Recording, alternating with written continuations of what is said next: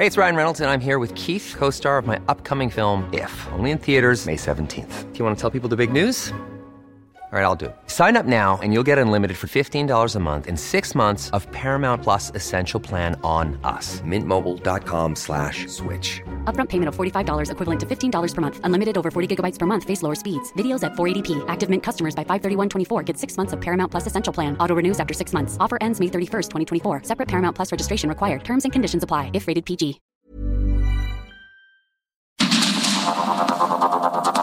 Media Group presenta Sergio Sarmiento y Lupita Juárez.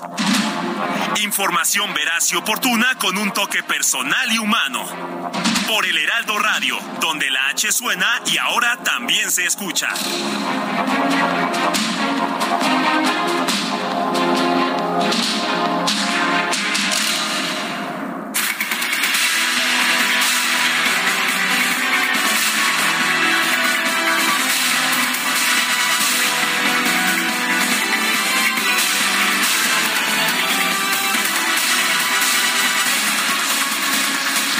Son las 7 de la mañana en puntísimo de este jueves 20 de octubre de 2022. Guadalupe Juárez y Sergio Sarmiento estamos listos para darle a usted toda la información, toda la información de México y el mundo para que usted esté bien enterado.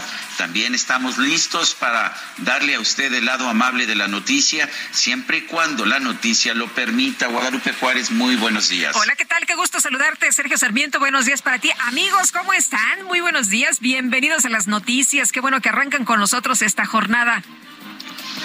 Y vamos a la información.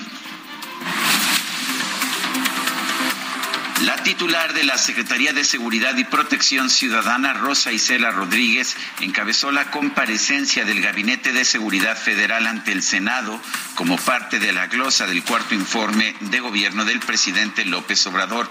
La funcionaria estuvo acompañada por los secretarios de la Defensa Nacional y de Marina, Luis Crescencio Sandoval y José Rafael Ojeda. Nuestra vocación La vocación de los mexicanos no es bélica, es de ayuda y apoyo a la gente. La vocación del ejército mexicano no es bélica, es de ayuda y es de apoyo a la gente.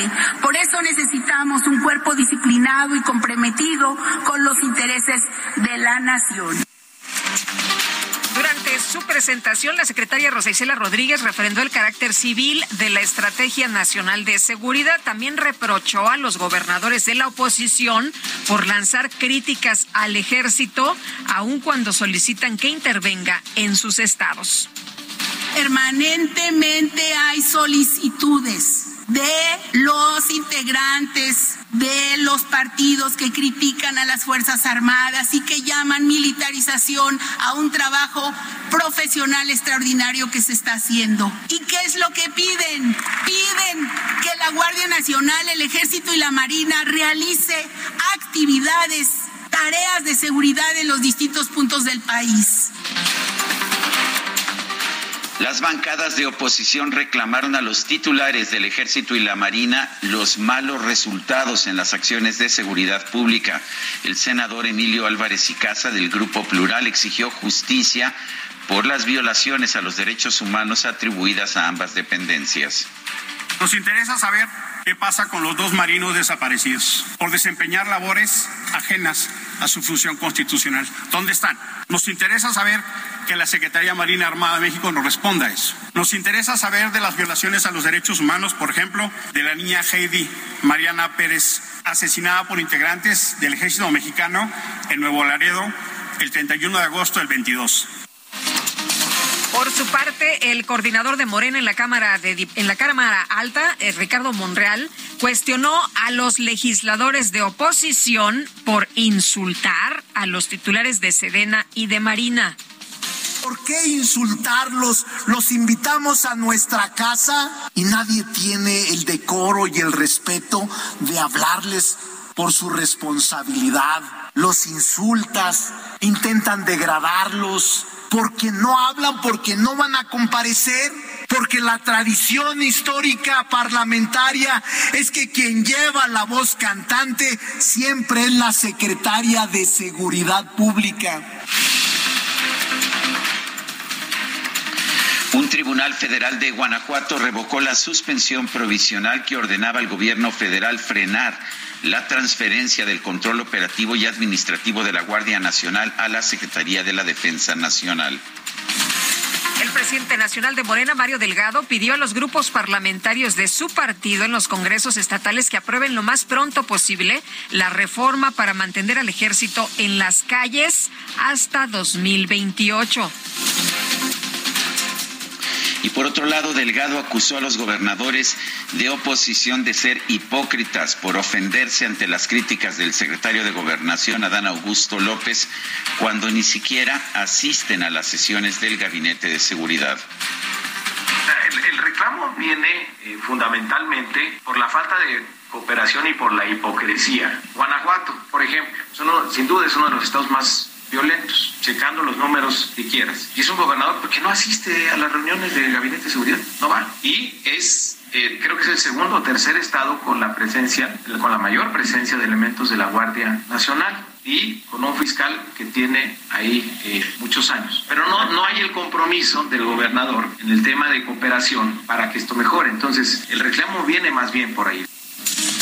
Bueno, y estaba muy a gusto, muy contento, a sus anchas, allá en el Congreso de Tabasco, el secretario de Gobernación, Adán Augusto López, y justo al ofrecer un discurso acusó al gobernador de Nuevo León, Samuel García, de actuar con hipocresía y egoísmo.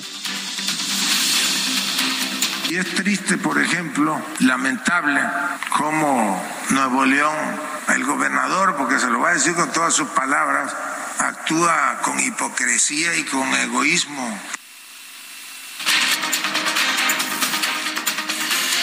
El secretario Adán Augusto López también criticó al gobernador de Jalisco, Enrique Alfaro, a quien acusó de no ser capaz de actuar con generosidad para apoyar la permanencia del ejército en tareas de seguridad pública. Y ya no hablemos de Jalisco, donde el clásico que estaba en España, publicó un tuit a raíz de una masacre, bueno, de un enfrentamiento en Zapopan. Ay, gracias a nuestros militares se evitó una masacre, pero no son capaces de actuar con generosidad y apoyar una reforma como esta.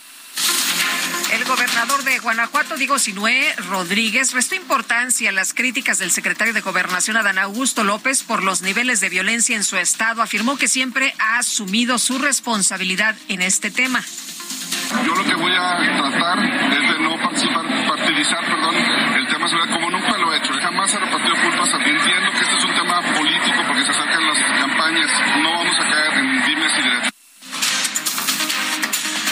Por su parte, la gobernadora de Chihuahua, María Eugenia Campos, respondió al secretario Adán Augusto López.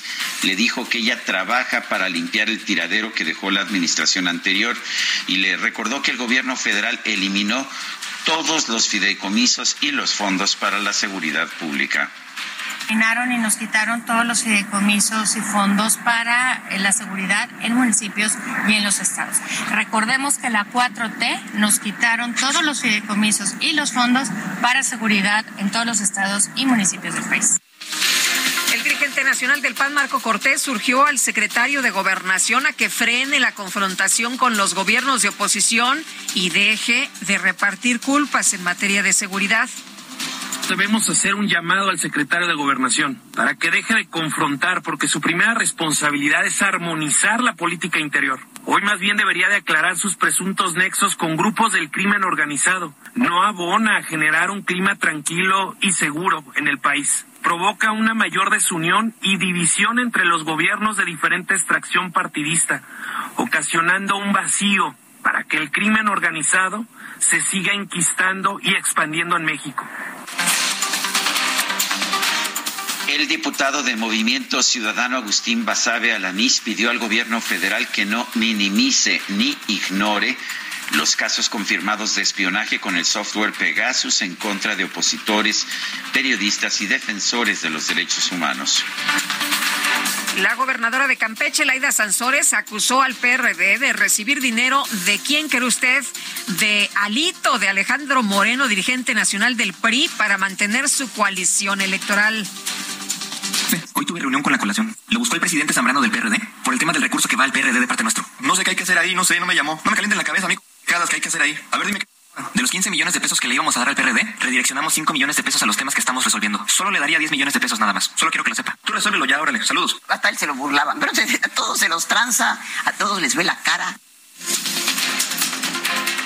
Bueno, Citlali Hernández, secretaria general de Morena, criticó al senador Armando Guadiana por haber acusado al coordinador de comunicación social de la presidencia, Jesús Ramírez, de intentar debilitar sus aspiraciones al gobierno de Coahuila.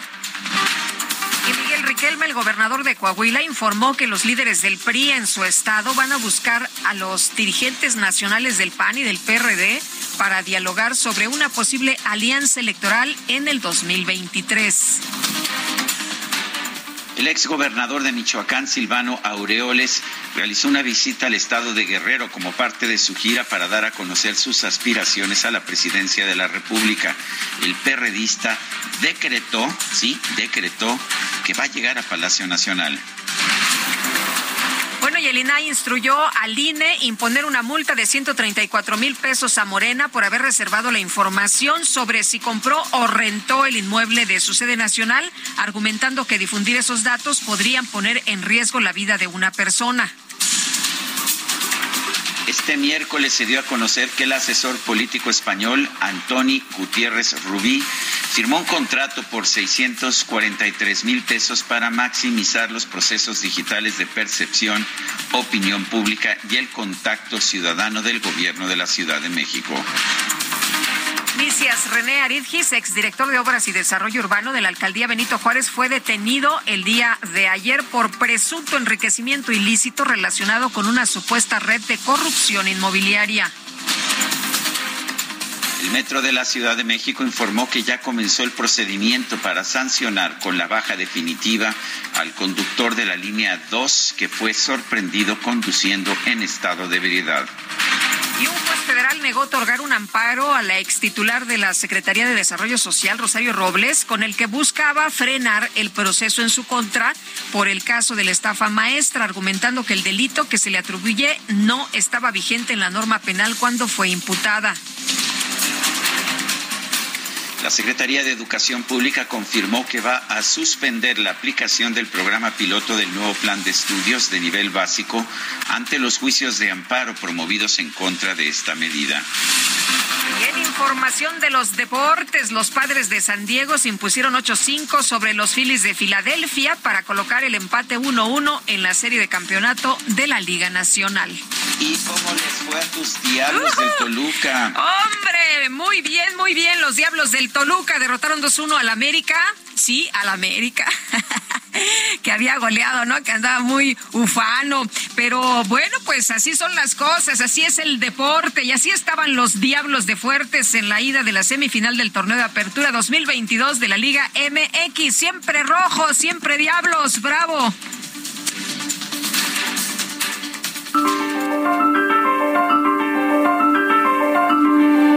Bueno, vamos. Vamos a la frase del día. Es cierto que fumar es una debilidad moral, pero debemos precavernos del hombre sin debilidades morales. Lin Yutang.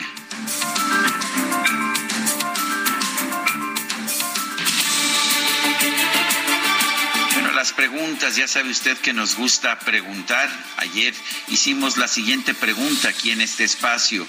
¿Qué piensa usted es más dañino para la salud? Fumar cigarrillos, 56.2%. Vapear, 27%. No sé, 16.8%. Recibimos 13.462 participaciones. La que sigue, por favor. Bueno, esta mañana ya coloqué en mi cuenta personal de Twitter, arroba Sergio Sarmiento, la siguiente pregunta. ¿Es verdad que la oposición se opone a la militarización, pero sus gobernadores piden el apoyo de la Guardia Nacional, el Ejército y la Marina? Sí es verdad, nos dice 51.7%. No, es falso, 26.9%. No sabemos, 21.3%. En 32 minutos hemos recibido 389 votos. Las destacadas de El Heraldo de México.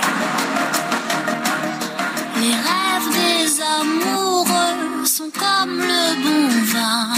Ils donnent de la joie ou bien du chagrin.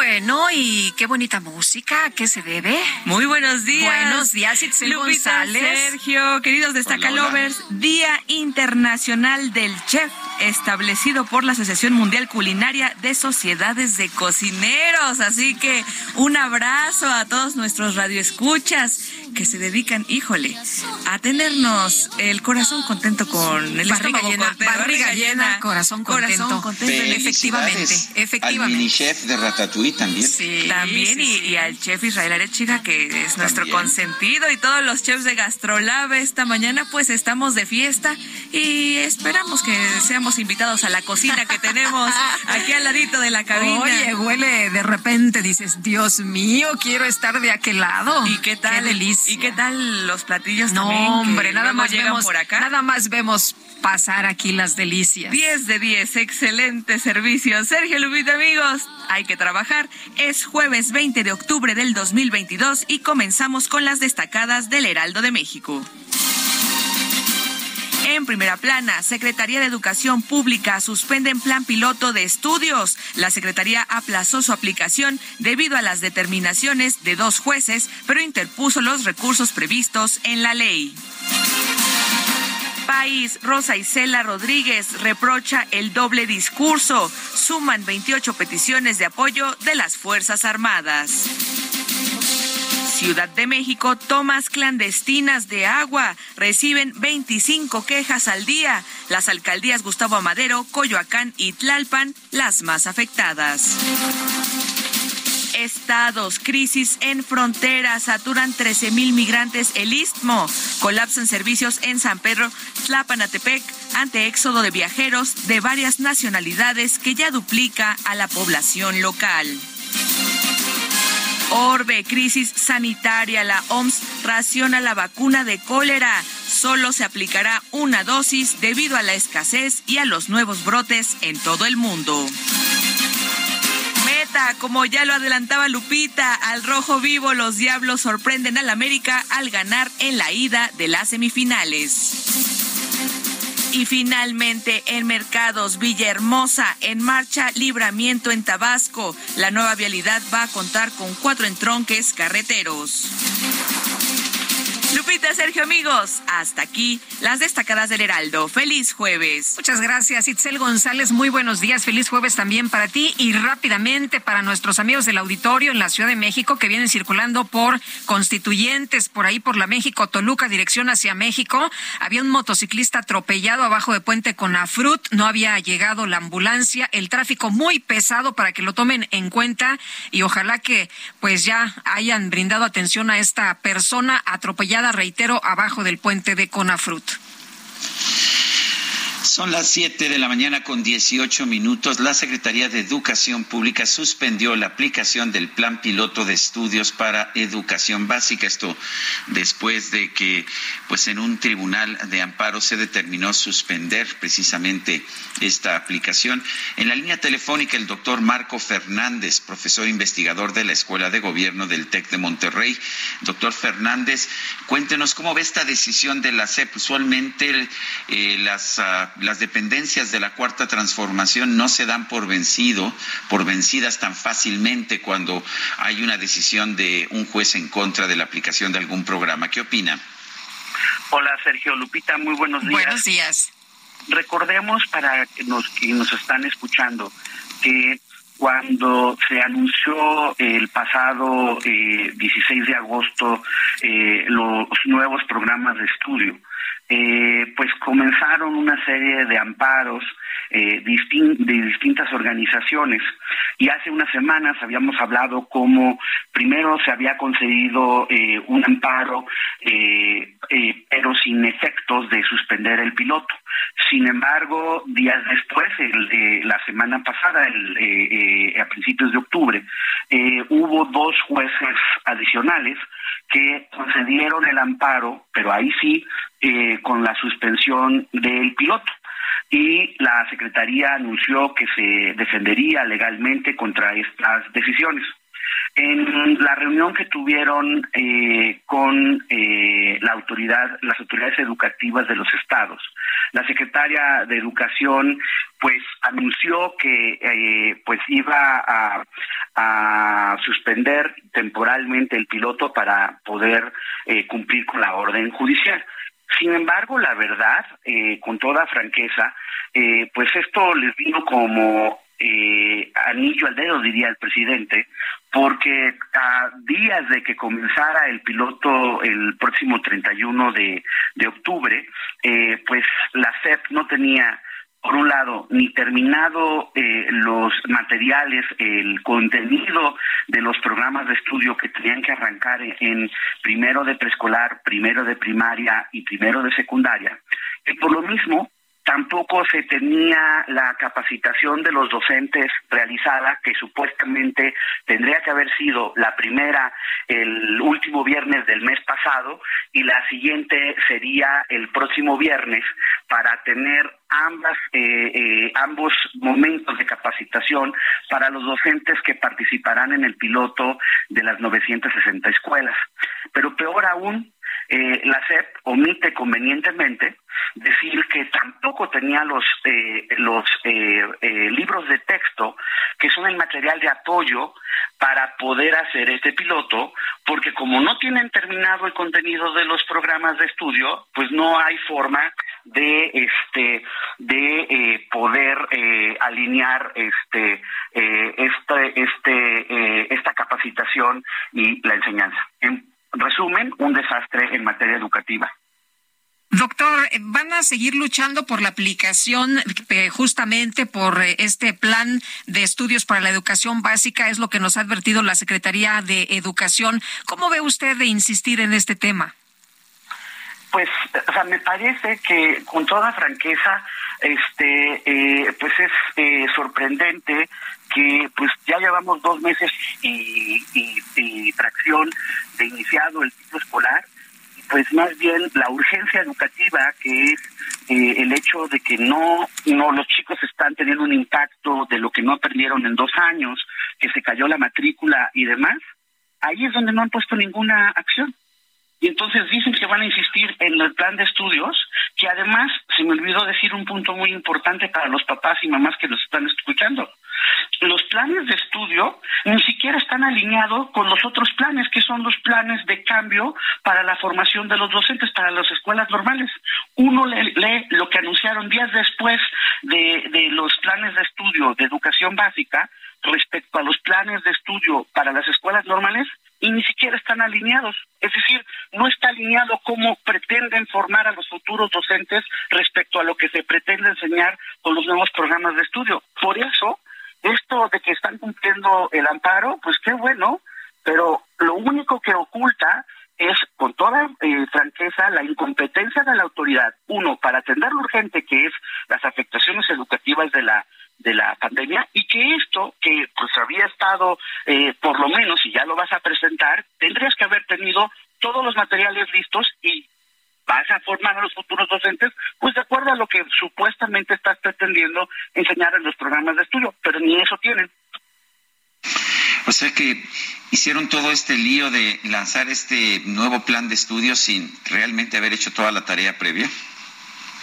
Pues con toda franqueza, sí. De hecho, está muy bien los discursos grandilocuentes ideológicos, pero lo medular, que es lo que necesitan los docentes en términos de que les den certidumbre de cuáles serían las estrategias, estrategias pedagógicas para entrar a poder atender la emergencia educativa, ahí no tienen nada de nada.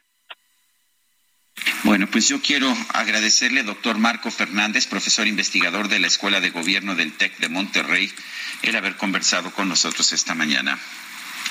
Perfecto, muchísimas gracias Lupita este, eh, y Sergio. En verdad, qué bueno que no dejan el tema, este, eh, porque es increíble que ante una, este, una tragedia como la que está viviendo el país en esta materia, tengamos tanta negligencia e incompetencia por parte de la autoridad. Gracias. Muy bien, gracias, doctor. Gracias. Nuestro número para que nos mande mensajes de WhatsApp es el 55 2010 9647. Nosotros vamos a una pausa y regresamos.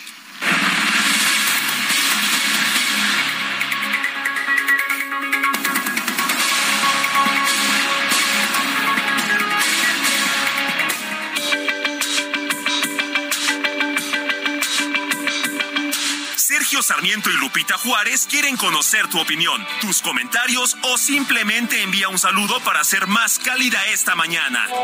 Envía tus mensajes al WhatsApp 55 20 10 96 47.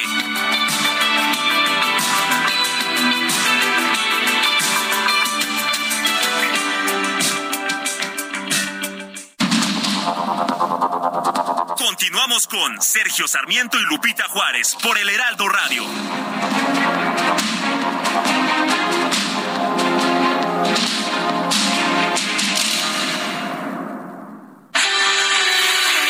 El amor inspira nuestras acciones por México. Reforestando la tierra, reciclando, cuidando el agua, impulsando a las mujeres y generando bienestar en las comunidades. Juntos somos Coca-Cola y contigo el amor multiplica.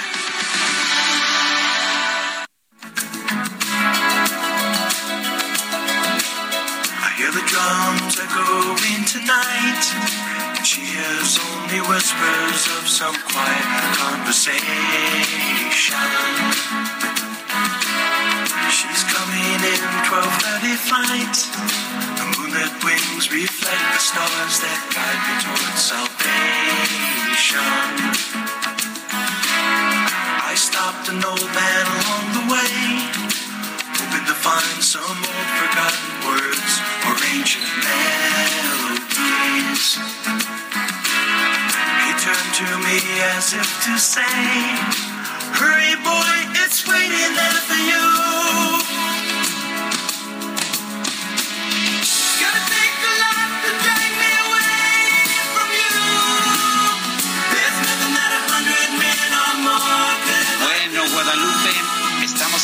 A la banda Toto. Esto se llama África y los estamos escuchando porque hoy es cumple. eh, ah, no, hoy es, hoy no es su cumple, es mañana de Stephen Lee Lukather, quien nació en Valle de San Fernando, en Los Ángeles, California, el 21 de octubre de 1957. Steve Lukather, guitarrista, bajista, cantante, compositor, arreglista y productor de esta banda.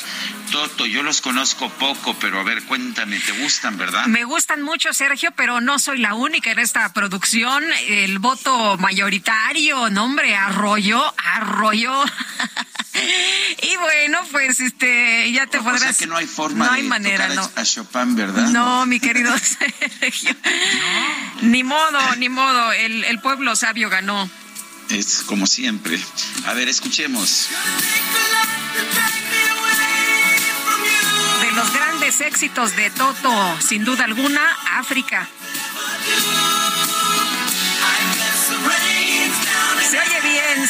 Esta mañana aquí todo el mundo feliz aplaudiendo, ¿eh? déjame decirte.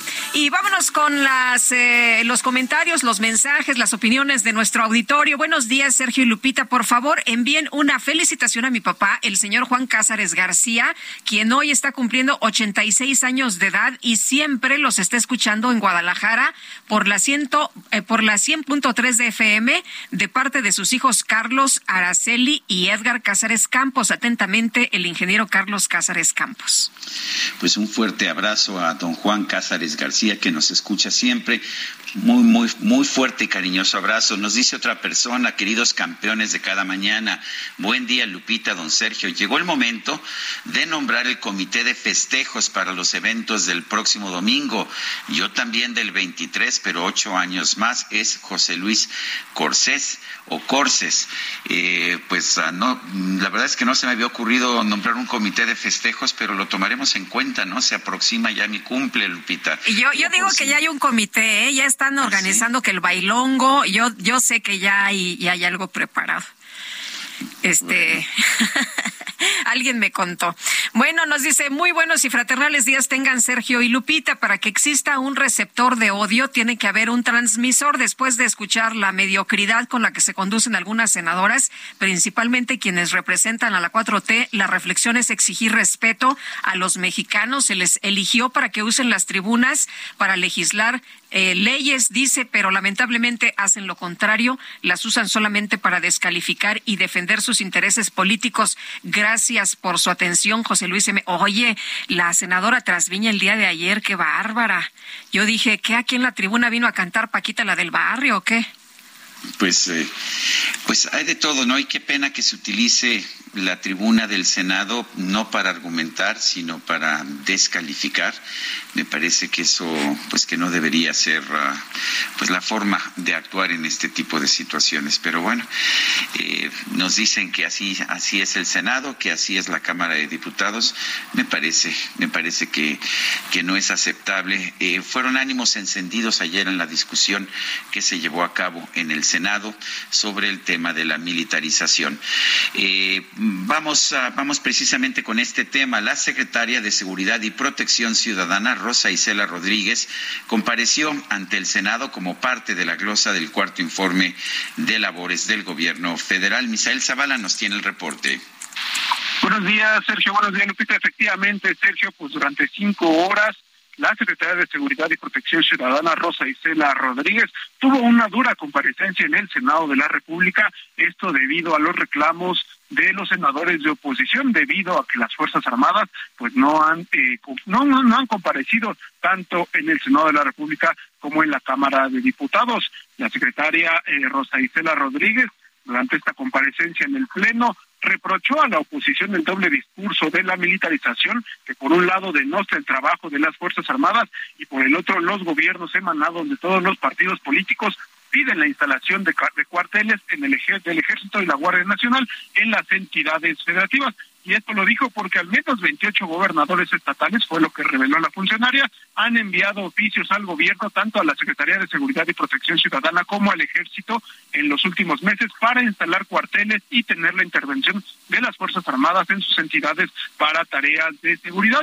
Estuvieron presentes los secretarios de la Defensa Nacional, Luis Crescencio Sandoval, también el de Marina, Rafael Ojeda Durán, y el comandante de la Guardia Nacional, Luis Rodríguez Bucio.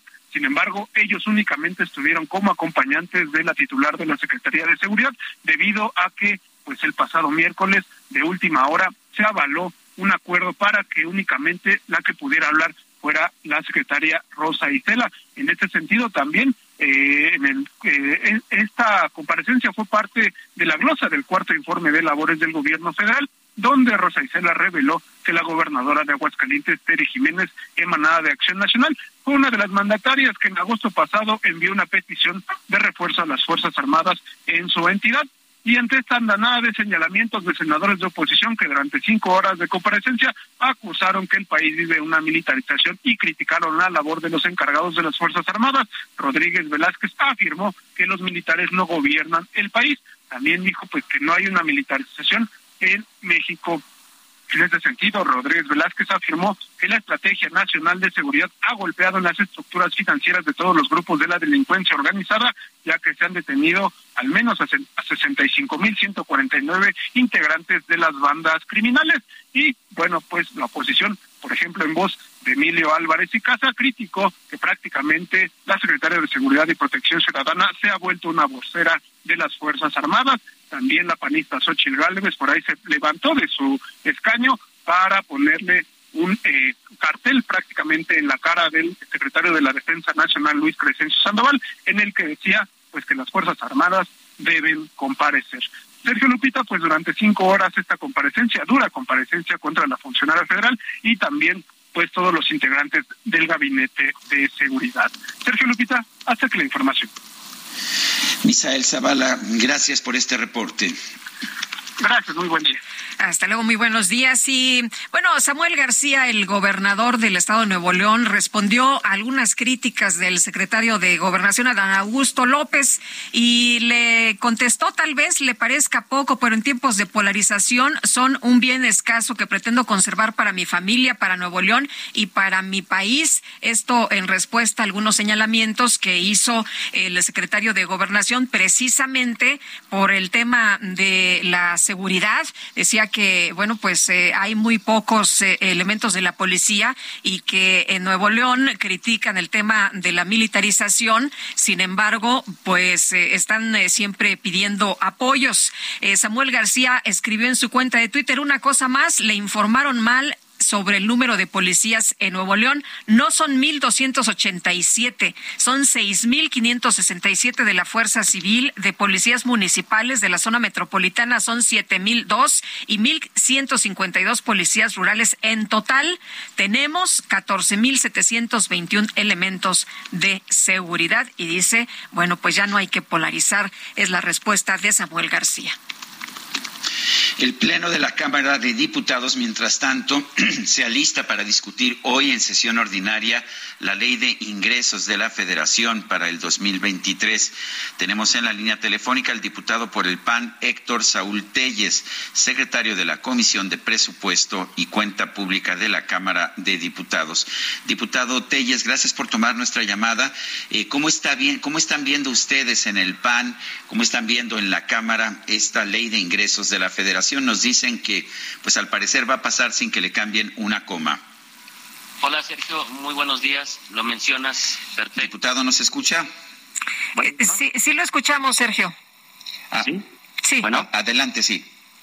Hola Sergio, muy buenos días. Un saludo a todo tu auditorio y como bien lo mencionas, pues esta ley de ingresos nuevamente viene con aspectos muy optimistas, con números irreales y como tú bien lo mencionas, no le quieren mover ni un punto ni una coma. Hoy vamos a ir a la aprobación de esta ley de ingresos y el PAN votará en contra porque encontramos aspectos negativos. Mira, en los criterios generales eh, económicos que se basa esta ley, eh, nos dice que vamos a crecer al 3% en el PIB en el próximo año. Una cosa que no ha logrado este gobierno en los últimos cuatro años y no vemos cómo sea posible que se logre en el año 2023. Y también un precio del petróleo nuevamente subestimado. Eh, los promedios durante este año en la venta del, barril ha estado un poquito más allá de los 90 dólares y nos ponen que costará para el año 2023 68.7 dólares por barril, lo cual creemos que está abajo y, poder, y no se le quiere mover tampoco a este pues a, este precio del petróleo.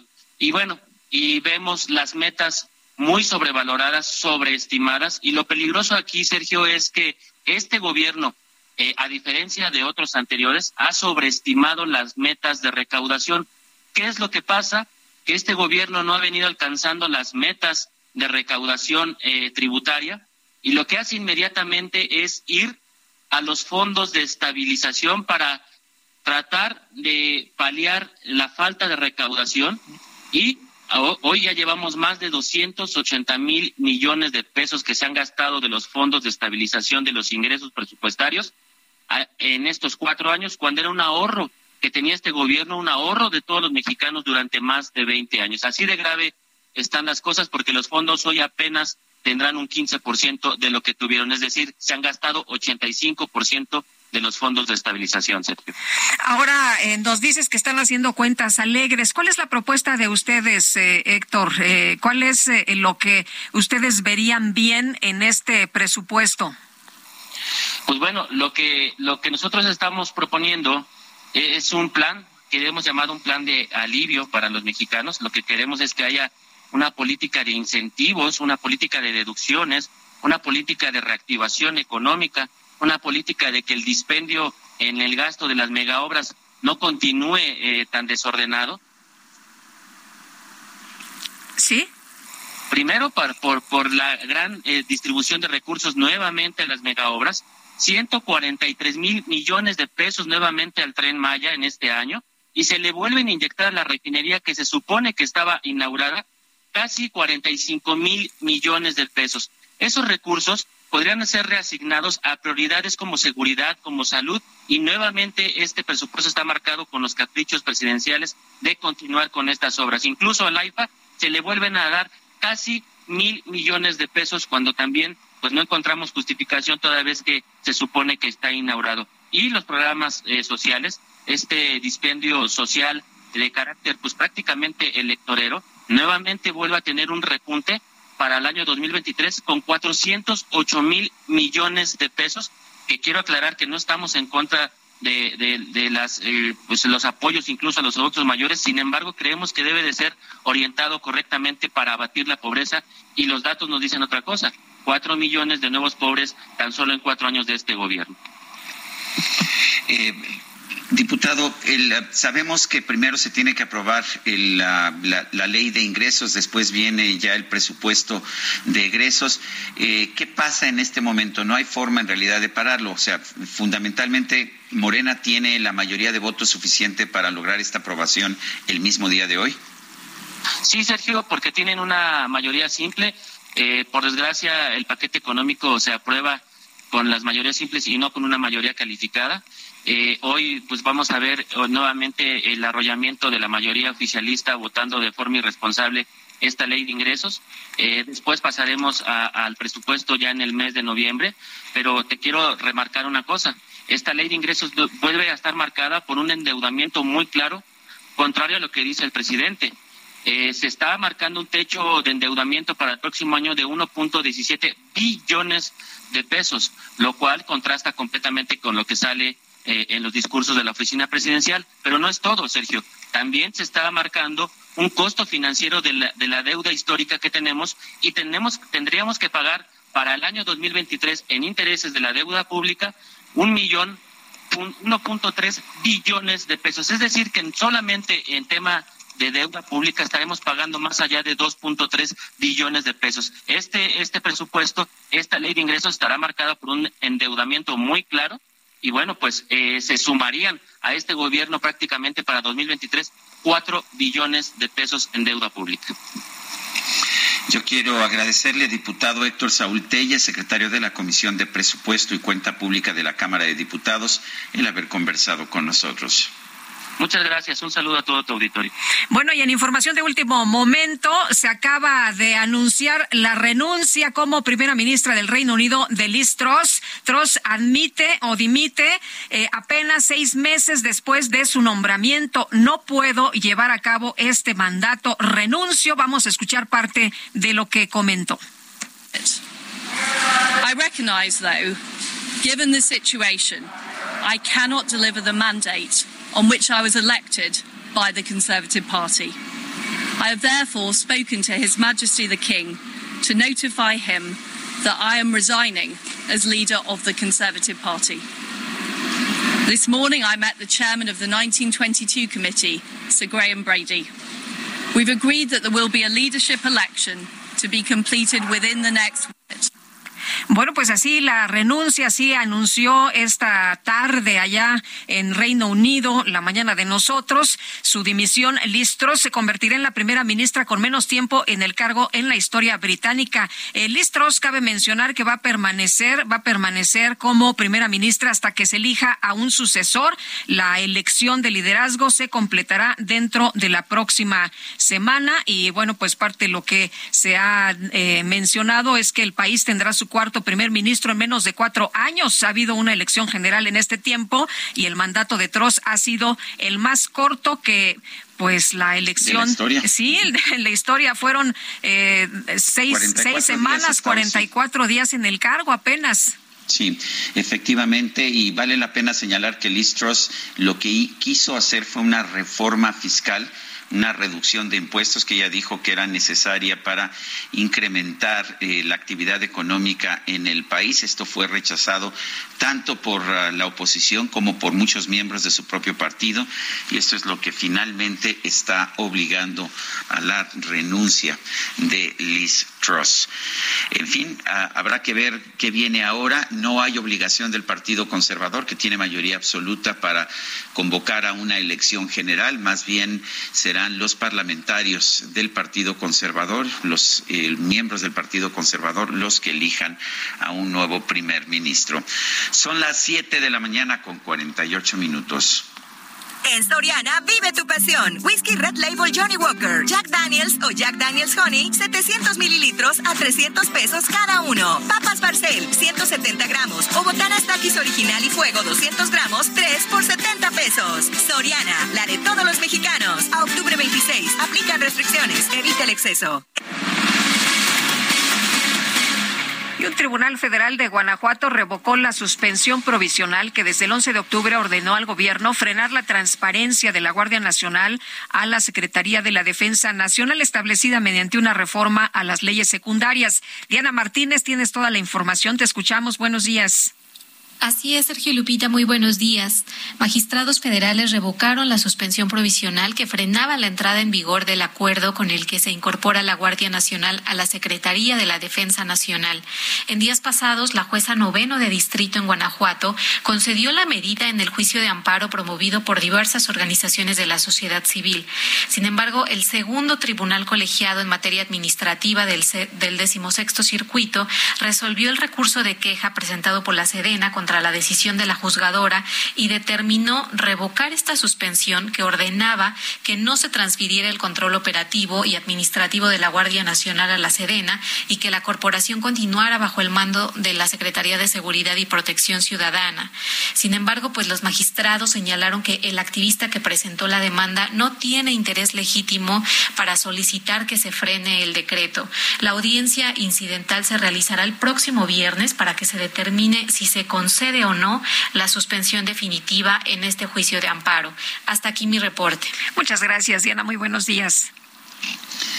El subsecretario de Derechos Humanos, Alejandro Encinas, reveló que se va a abrir nuevamente el caso de Digna Ochoa para que exista justicia y se castigue a los responsables del crimen perpetrado hace 21 años. Paris Salazar nos tiene información. Adelante. Buenos días, Sergio Lupita, amigas, amigos de Real de México. Ayer en el Centro Cultural Los Pinos, el subsecretario de Derechos Humanos, Alejandro Encinas, reveló que el gobierno de México reabrió el caso de la periodista defensora de los derechos humanos, Digna Ochoa, para que exista justicia y se castigue a los responsables del crimen perpetrado hace 21 años. En el acto de reconocimiento de responsabilidad del Estado mexicano y disculpa pública a la defensora de derechos humanos, Digna Ochoa, el subsecretario Alejandro Encina señaló que la Fiscalía de la Ciudad de México ya creó la unidad especial del caso Dignocho. Escuchemos al subsecretario Alejandro Encinas.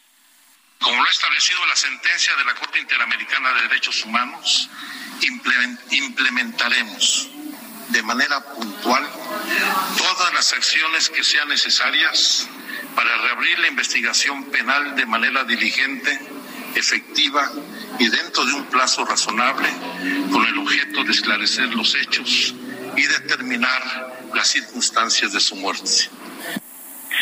Alejandro Encinas dijo que la disculpa pública también es para reivindicar y dignificar el trabajo de la periodista y para resartir y dignificar su memoria. Escuchemos al subsecretario Alejandro Encinas. Por ello, ofrezco una disculpa pública a Digna y a su familia porque el Estado mexicano no pudo garantizar su seguridad y su integridad personal y porque tampoco el Estado mexicano garantizó su acceso pleno a la justicia. Ofrezco una disculpa pública por las fallas en la implementación de los protocolos especializados para la investigación de su caso las faltas al debido proceso y a las debidas diligencias.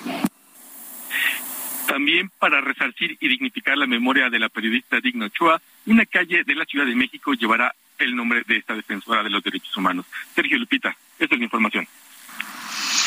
Paris Salazar, gracias por este reporte.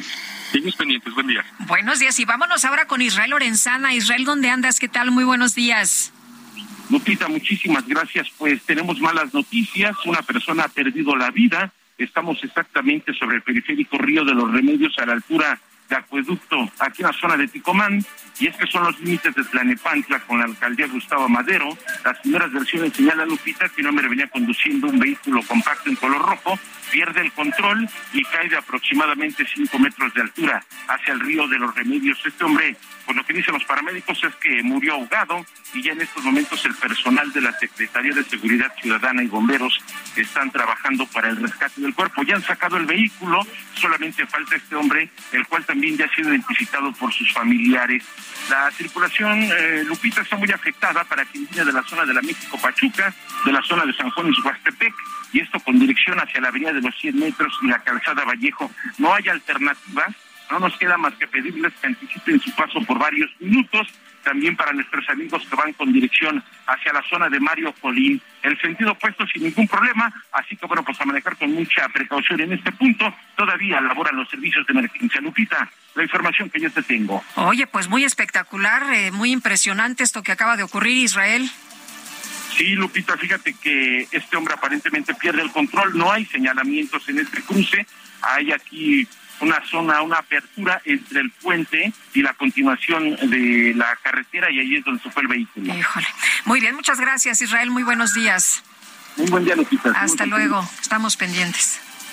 Son las 7 de la mañana con 54 minutos. Nuestro número para que nos mande mensajes de WhatsApp es el 55 2010 9647. Guadalupe Juárez y Sergio Sarmiento estamos en el Heraldo Radio. Vamos a una pausa y regresamos.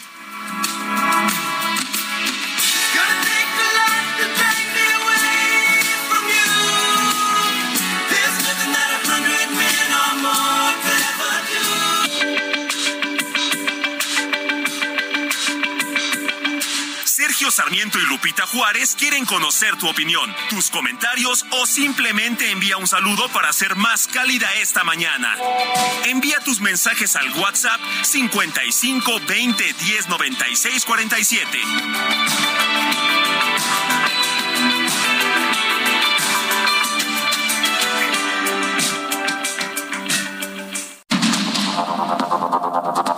Continuamos con Sergio Sarmiento y Lupita Juárez por el Heraldo Radio.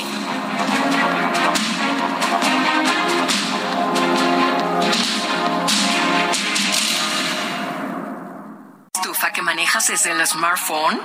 Nuevas estufas LG InstaView, ahora con inteligencia artificial LG ThinQ. Toca dos veces y descubre la magia del interior sin abrir la puerta. Las únicas con horno de convección, air fryer, grill y triple flama. Descubre la inteligencia de la cocina con LG. Destino Qatar en el Heraldo Radio. Una presentación de LG Electronics. Los preparativos para la Copa del Mundo van mucho más allá de los estadios. Para evitar que el tráfico de la única frontera terrestre que tiene Qatar con Arabia Saudita congestione las carreteras, se está nivelando una gran sección del desierto donde se estacionarán los autos y los aficionados abordarán autobuses para un viaje de más de 100 kilómetros a través del desierto desde la frontera hasta la zona metropolitana de Doha.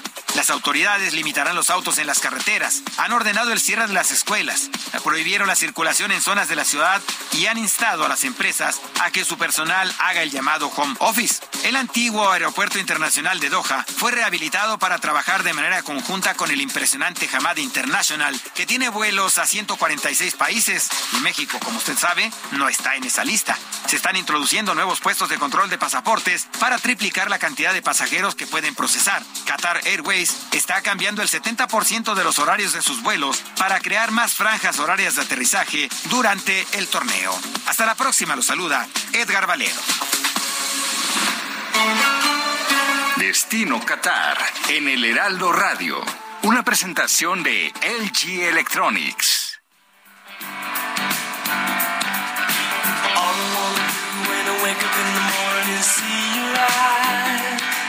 Rosanna, Rosanna, never thought that a girl like you could ever care for me. Rosanna. Excepcional.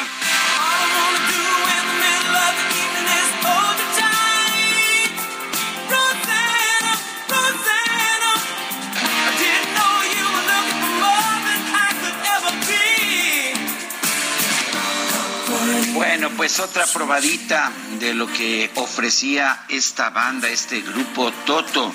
Estamos festejando el cumpleaños de Steve Lukather, quien cumplirá, de hecho, años el día de mañana, pero ya sabe usted, aquí los festejos empiezan temprano. Qué buena música. Oye, y seguro que le gusta nuestra productora. ¿Viste cómo escribió el nombre del Vi tema? cómo escribió, ya sé que le gusta a Rosana. Ella pensó que decía Carla, pero no. Ajá, no, es no, no. Rosana. Bueno, tenemos mensajes de Vámonos a los mensajes. Hola amigos, buenos días. Ya casi terminando la semana. Saludos afectuosos desde San Jerónimo. Soy Patricia. Dice otra persona, buenos días, les mando un cordial saludo a Sergio Lupita. Yo pienso, Sergio, que tu pregunta está mal, está mal planteada. El día de hoy los estados no están recibiendo presupuesto para los municipios. Ya los estados en tema de seguridad, por lo que los empujan, obligan a solicitar el apoyo del ejército. Los tienen entre la espada y la pared. No tengo recursos para crear mi propia policía o fortalecerla. Me veo obligada a solicitar el apoyo del ejército. Todo es plan con maña. Mejor que den presupuestos.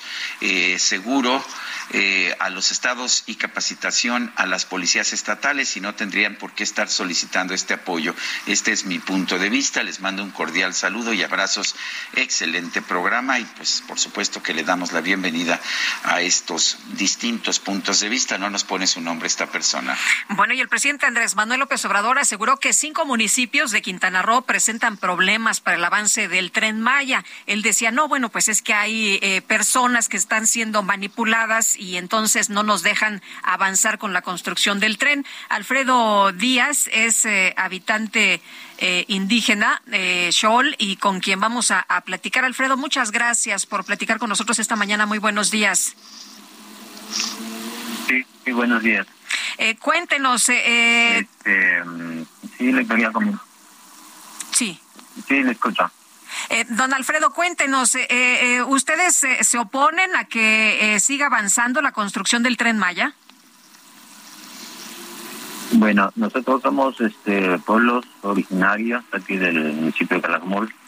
Entonces, este, como pueblos indígenas, este, en realidad no fue una consulta como se esperaba.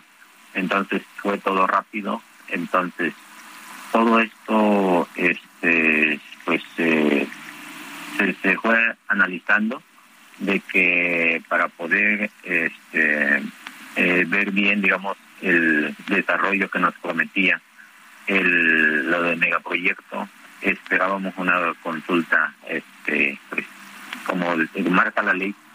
Entonces, este, de esta manera, nosotros, este, pues, exigimos eso. Y, este, pues, como comunidades indígenas, eh, nos hemos afectado, nos hemos afectado gravemente por este, esta construcción que va a devastar, digamos, grandes selvas, este, pues toda la riqueza y más que nada, este, podrá pasar, digamos, en la, en el pulmón del mundo, digamos, en la reserva de la biosfera.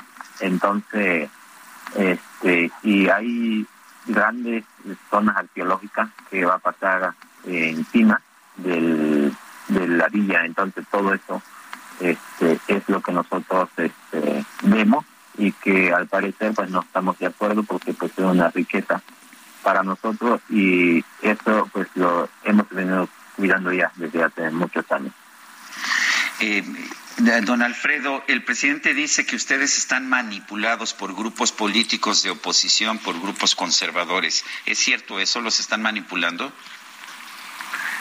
Pues mire, en realidad las publicaciones así pasa. Entonces dicen que no alguien nos está financiando, que este, para oponerse, pues este, alguien nos está empujando. Entonces no es cierto. Nosotros lo hacemos por nuestros propios medios. Vemos la gran necesidad, la afectación que va a haber. Entonces por eso nosotros como pueblos indígenas, este, pues eh, digamos, no, no, no- nos damos a conocer de que pues estamos en desacuerdo, porque este, si no, si nos vamos a ver grandemente afectados como comunidades, como pueblos indígenas aquí en el municipio.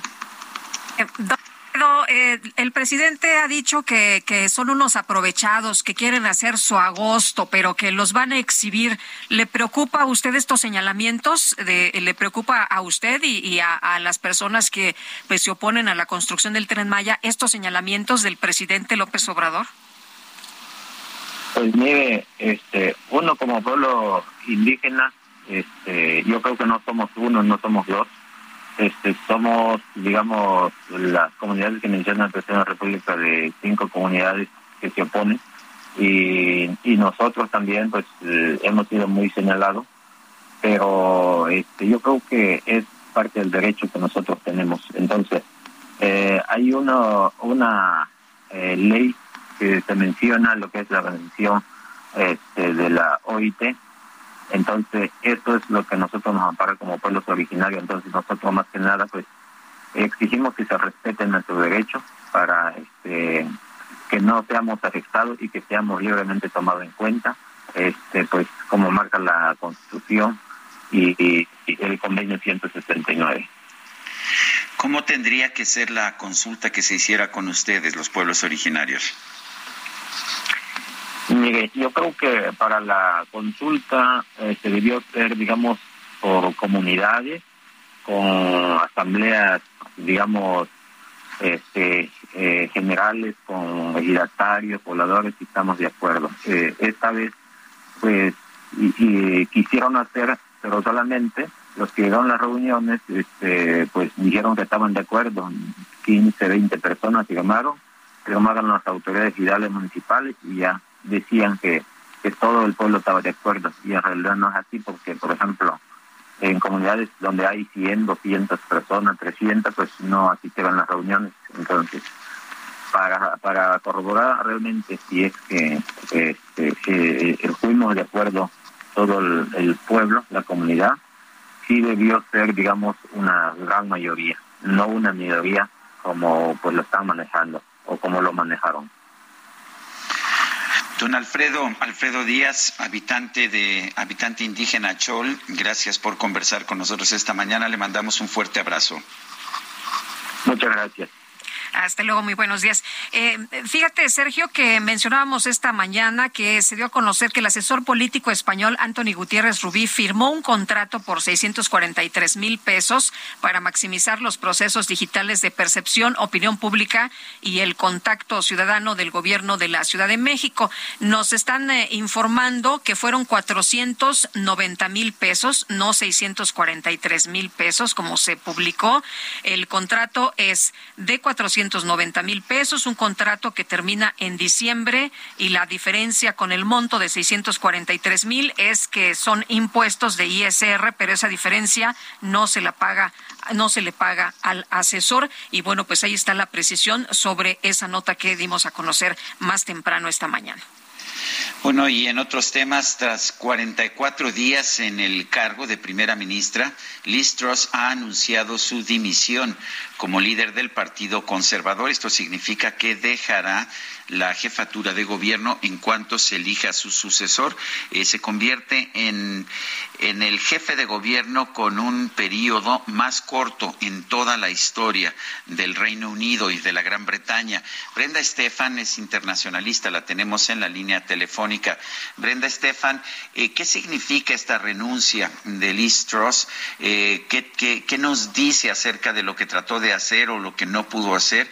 ¿Y qué nos dice acerca de lo que se avecina? De lo que viene ahora en el Reino Unido? Sergio Lupita, muy buenos, buenos días. Pues eh, apenas a seis semanas del inicio de su mandato vemos la renuncia de Listros. Esto obedece a que al fin, a finales de septiembre ella presentó un programa fiscal, una especie de mini presupuesto, en donde anunciaba enormes recortes fiscales. Iba a bajarle eh, los impuestos a los mayores contribuyentes eran eh, recortes millonarios em, de varias decenas de miles de millones de libras y esto generó mucho nerviosismo en los mercados porque no explicaba Listros cómo se iba a financiar este recorte financiero eh, pero este recorte fiscal en términos del presupuesto del gobierno, de dónde iba a salir el dinero para cubrir estos huecos. Entonces, si bien en principio la idea de bajar los impuestos a las empresas y a los grandes contribuyentes podría ser seductora para los mercados, dio el efecto contrario porque había mucha incertidumbre sobre cómo se iban a reequilibrar las cuentas del Estado. Vimos una caída de la libra esterlina a niveles eh, lo más bajo frente al dólar histórico y una venta de deuda del Estado, de deuda británica masiva en unas cuantas horas. La intervención forzosa de la banca central, la banca de Inglaterra, que tuvo que comprar bonos del Estado, bonos británicos de largo plazo, para poder pues eh, evitar que esta crisis tomara mayores proporciones. Y a partir de ahí pues los cuestionamientos al mandato de Listro se fueron multiplicando desde diferentes frentes incluidos los mismos legisladores de, su partido el Partido Conservador eh, que le pedían la renuncia y estaban buscando la forma de que ella renunciara sin que se tuviera que llamar a elecciones generales, porque hoy los conservadores tienen la mayoría en el Parlamento británico, pero si hubiese una elección, seguramente la perderían porque los laboristas están muy por encima en las encuestas. Entonces, estaban buscando que no tener que llevar a cabo un proceso formal de destitución que hubiera traído con él unas elecciones y lo que vimos pues es eh, algo parecido a lo que habíamos visto en el caso de Boris Johnson empiezan las presiones desde su mismo gabinete y su ministra eh, del Interior renuncia el día de ayer. Me parece que Liz Truss le quedó claro que esto traería otras renuncias, que sería un cuadro similar al de Boris Johnson y ante la presión de sus mismos partidarios decide renunciar el día de hoy, Sergio. Brenda, la, la situación que tenemos en estos momentos y lo que se da en estos momentos, pues eh, es significativo. La libra ha subido, se ha apreciado frente al dólar tras la renuncia de Liz Truss. Esto da pues una muestra de cómo eh, se ve eh, este movimiento, ¿no? Es prácticamente pues bienvenida esta, esta renuncia y por otra parte, eh, preguntarte también, pues lo de esta, eh, esta apuesta que había de, quién, eh, de quién se iría primero, de quién se descompondría primero, que tú dices, bueno, pues es un comentario de mal gusto, pero sin embargo refleja efectivamente lo que pues todo el mundo creía que iba a ocurrir de la lechuga o listros, quién, quién pues se iba primero. Cuéntanos. Así es, Lupita, no es una broma de muy buen gusto, pero refleja muy bien lo que ya sucedía.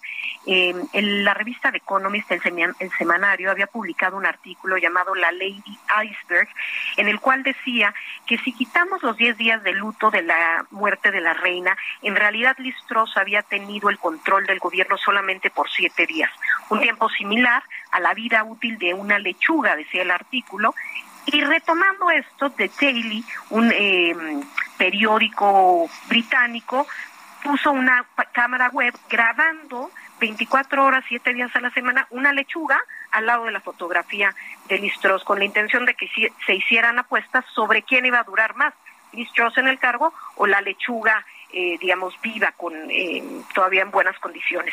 Y pues claramente duró más la lechuga, eh, si ahorita vemos la, la, la, transmisión, el video, está claro que eh, pues la lechuga sí todavía con vida, pero era un poco reflejar el mal estado en el que se encontraba el gobierno de Listros. Ella el viernes pasado, en un acto pues de desesperación por buscar salvar su cabeza, su gobierno, eh, le pide la renuncia a su, a su gran amigo y ministro de Finanzas y pone en el cargo a un conservador pues más moderado en sus políticas económicas que inmediatamente da anuncios que buscan calmar a los mercados, dice se va a replantear el presupuesto, todas las opciones están sobre la mesa, vamos a recular en el tema de los recortes fiscales y hay una pequeña reapreciación de la libra, pero no logran transmitir eh, una certidumbre eh, que le pudiera regresar a Liz Truss la paz en el cargo. Realmente si ella se hubiese quedado, se hubiera quedado como una ministra de papel y su ministro de, una primera ministra de papel y su ministro de Hacienda hubiera tenido que ser quien tomara las decisiones porque había quedado totalmente desacreditada y hoy, de acuerdo a las encuestas, solamente uno de cada diez británicos apoyan a Liz Truss. Entonces, eh, esto era inevitable, los conservadores no la querían ya en el cargo, los legisladores de su partido tampoco y la población tampoco. Evidentemente, en una situación tan crítica como la que vive el Reino Unido, eh, de, inflación y de eh, crisis también por el contexto de la guerra en Ucrania, pues necesitaban hacer un cambio y se hizo a marchas forzadas. Brenda Estefan, internacionalista, gracias por conversar con nosotros. Gracias a ustedes, Sergio Lupita, por la invitación. Un gusto haber estado con ustedes. Hasta luego, muy buenos días. Bueno, Sergio, vamos a cambiar de, tema y está con nosotros en esta cabina José Antonio Esquerra Fernández, director general eh, Asset Management de Finamex, a quien nos da mucho gusto saludar como siempre. José Antonio, ¿cómo estás? Bienvenido, muy buenos días. Muy bien, gracias. Buenos días, Sergio Lupita. Qué gusto estar otra vez con ustedes. Buenos días al auditorio. Oye, pues eh, cuéntanos, cuéntanos. Eh, primero quisiera preguntarte, pues, ¿cómo abrir una cuenta para invertir en, en Finamex? Eh, mucha gente en estos momentos, pues, no tiene como incertidumbre, ¿no? De qué hacer sin el colchón, sin el banco, sin inversión. ¿Qué hace? Y yo te diría que no en estos momentos. En general, la gente tiene incertidumbre de cómo invertir su dinero, ¿no? Que es, es por lo que estamos aquí y de nuevo les agradezco la invitación. Pues en Finamex es muy fácil abrir una cuenta. Bajas la aplicación en, en la tienda de tu preferencia, dependiendo del celular que tengas, desde luego, y bajas la aplicación y de forma muy sencilla, en, en muy, en, muy pocos pasos, ya estás invirtiendo, ya puedes mandar tu dinero y empiezas a invertir.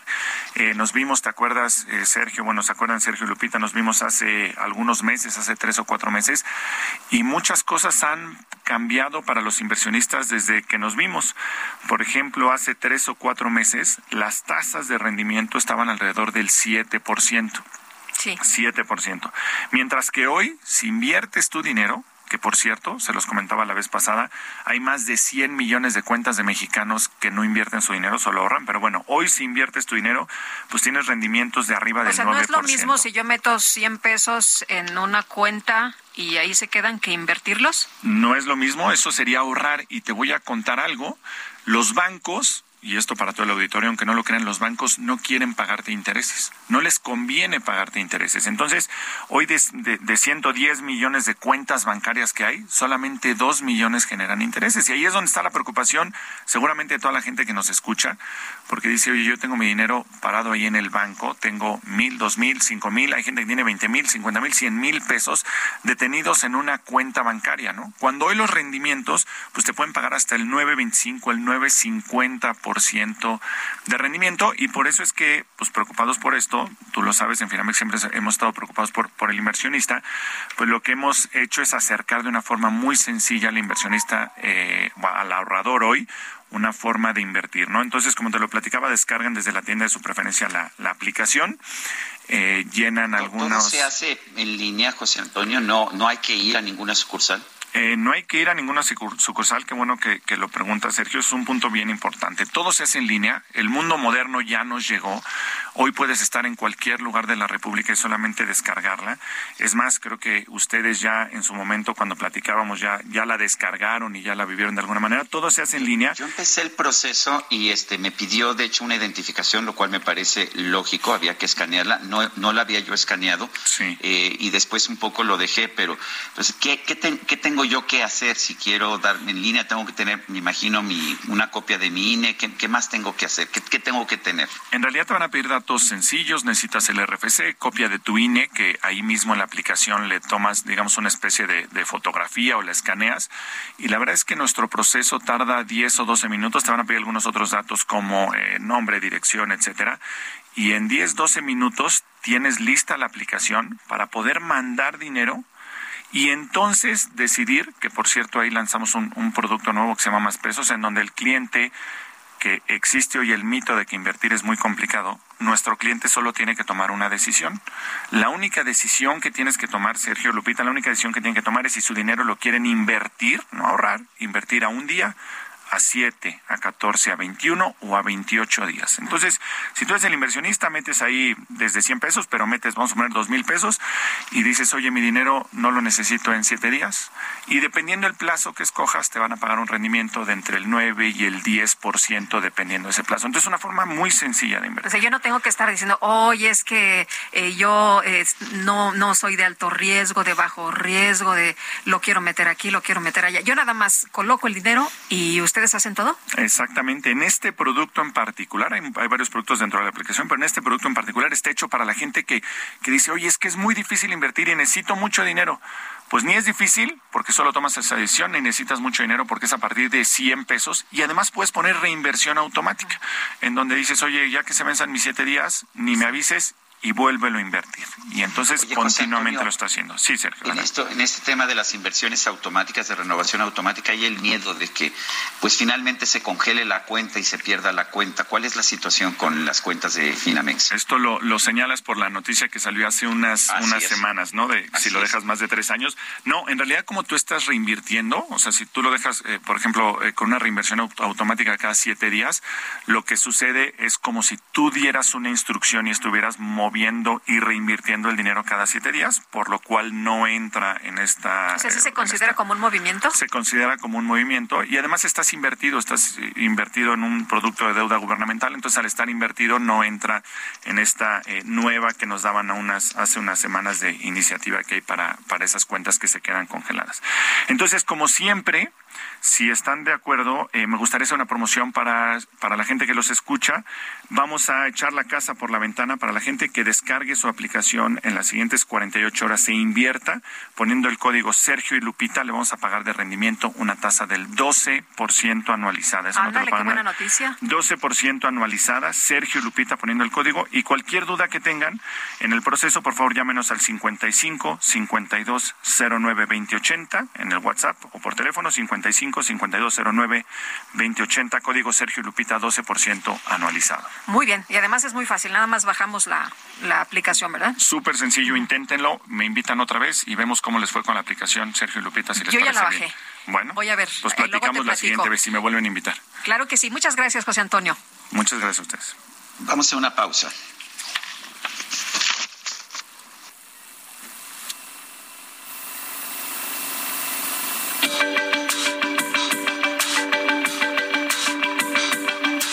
Sergio Sarmiento y Lupita Juárez quieren conocer tu opinión, tus comentarios o simplemente envía un saludo para hacer más cálida esta mañana. Envía tus mensajes al WhatsApp 55 20 10 96 47.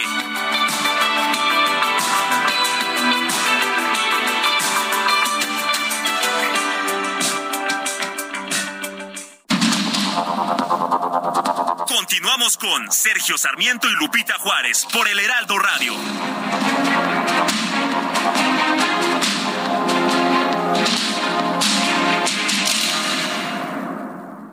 En Soriana vive tu pasión con todo. Lleva costilla y flecha de res para asar a 99 pesos cada kilo. Sí, 99 el kilo. O el six pack de cerveza modelo especial a solo 50 pesos con 200 puntos. Soriana, la de todos los mexicanos. A octubre 20 no aplica con otras promociones. Aplica restricciones. Evita el exceso. Jaque Mate con Sergio Sarmiento.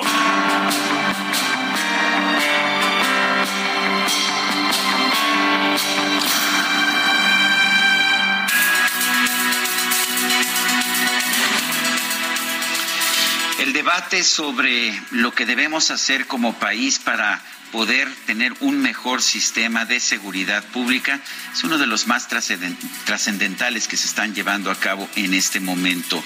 Ayer, de hecho, en el Senado tuvimos la oportunidad de tener un debate realmente de fondo cuando compareció la secretaria de Seguridad, Rosa Isela Rodríguez, acompañada por los titulares de la Sedena, Luis Crescencio Sandoval y el de Marina, Rafael Ojeda. Me temo, sin embargo, que lo que vimos muchas veces fue un diálogo de sordos. La presentación de la secretaria de Seguridad, Rosa Isela Rodríguez, me pareció bastante aceptable, pero por ejemplo, las posiciones de algunos de los senadores de Morena, particularmente la senadora Lucía Trasviña, dejó mucho que desear. Ella pensó que simple y sencillamente insultar a quienes piensan diferente al gobierno es la forma de debatir y no, no es la forma de debatir. Me parece también lamentable que teniendo ahí en el Congreso de la Unión a los secretarios de la Defensa y de Marina, estos no hayan podido presentar también sus posiciones. No hay razón para que en México los militares tengan una categoría distinta. No son, no es como si no fueran ciudadanos mexicanos. Por supuesto que son ciudadanos y son funcionarios públicos y por lo tanto tienen la obligación de rendir, cuentas. Hay, me parece, argumentos de las dos partes. Por ejemplo, la secretaria de Seguridad señaló que mientras que los partidos de oposición se oponen a la militarización, los gobernadores de oposición están pidiendo la presencia en sus territorios la Guardia Nacional, del Ejército y de la Secretaría de Marina. Pero hay argumentos también que nos señalan que mientras no se dé suficiente recurso a las policías estatales y municipales, simple y sencillamente será imposible tener estas policías locales que son la base de la seguridad pública en los países con mejor Estado de Derecho. En fin, hay mucho que discutir. Lamento que no se haya discutido de la forma en que se debía, porque no se valen ni las descalificaciones e insultos de la senadora Trasviña, ni se vale tampoco el silencio, me parece, porque la razón por la cual una persona es secretario de Hacienda o secretario de Marina es para poder rendir cuentas y no nada más para hacer lo que se lo que se quiere hacer como si México viviera en una dictadura o en una monarquía. Yo soy Sergio Sarmiento y lo invito a reflexionar.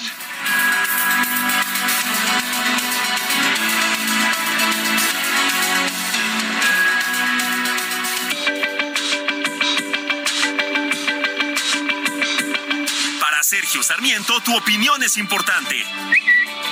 Escríbele a Twitter en arroba Sergio Sarmiento. You should celebrate yourself every day, but some days you should celebrate with jewelry. Whether you want to commemorate an unforgettable moment or just bring some added sparkle to your collection, Blue Nile can offer you expert guidance and a wide assortment of jewelry of the highest quality at the best price. Go to Bluenile.com today and experience the ease and convenience of shopping Blue Nile, the original online jeweler since 1999. That's Bluenile.com. Bluenile.com.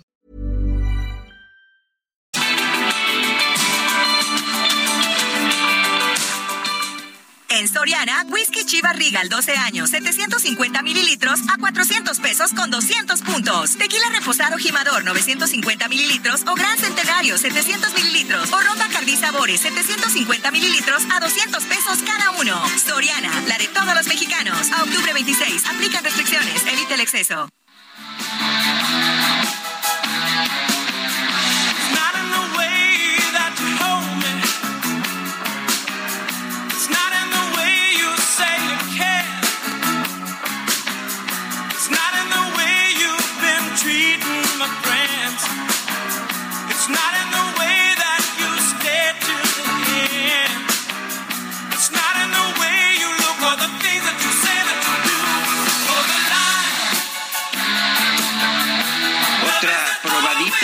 Música de Toto. Estamos escuchando este grupo estadounidense de rock día antes del cumpleaños de su líder, Steve Lukather. Y bueno, pues esto que estamos escuchando se llama Hold the Line, mantente, mantente en línea. Es Toto.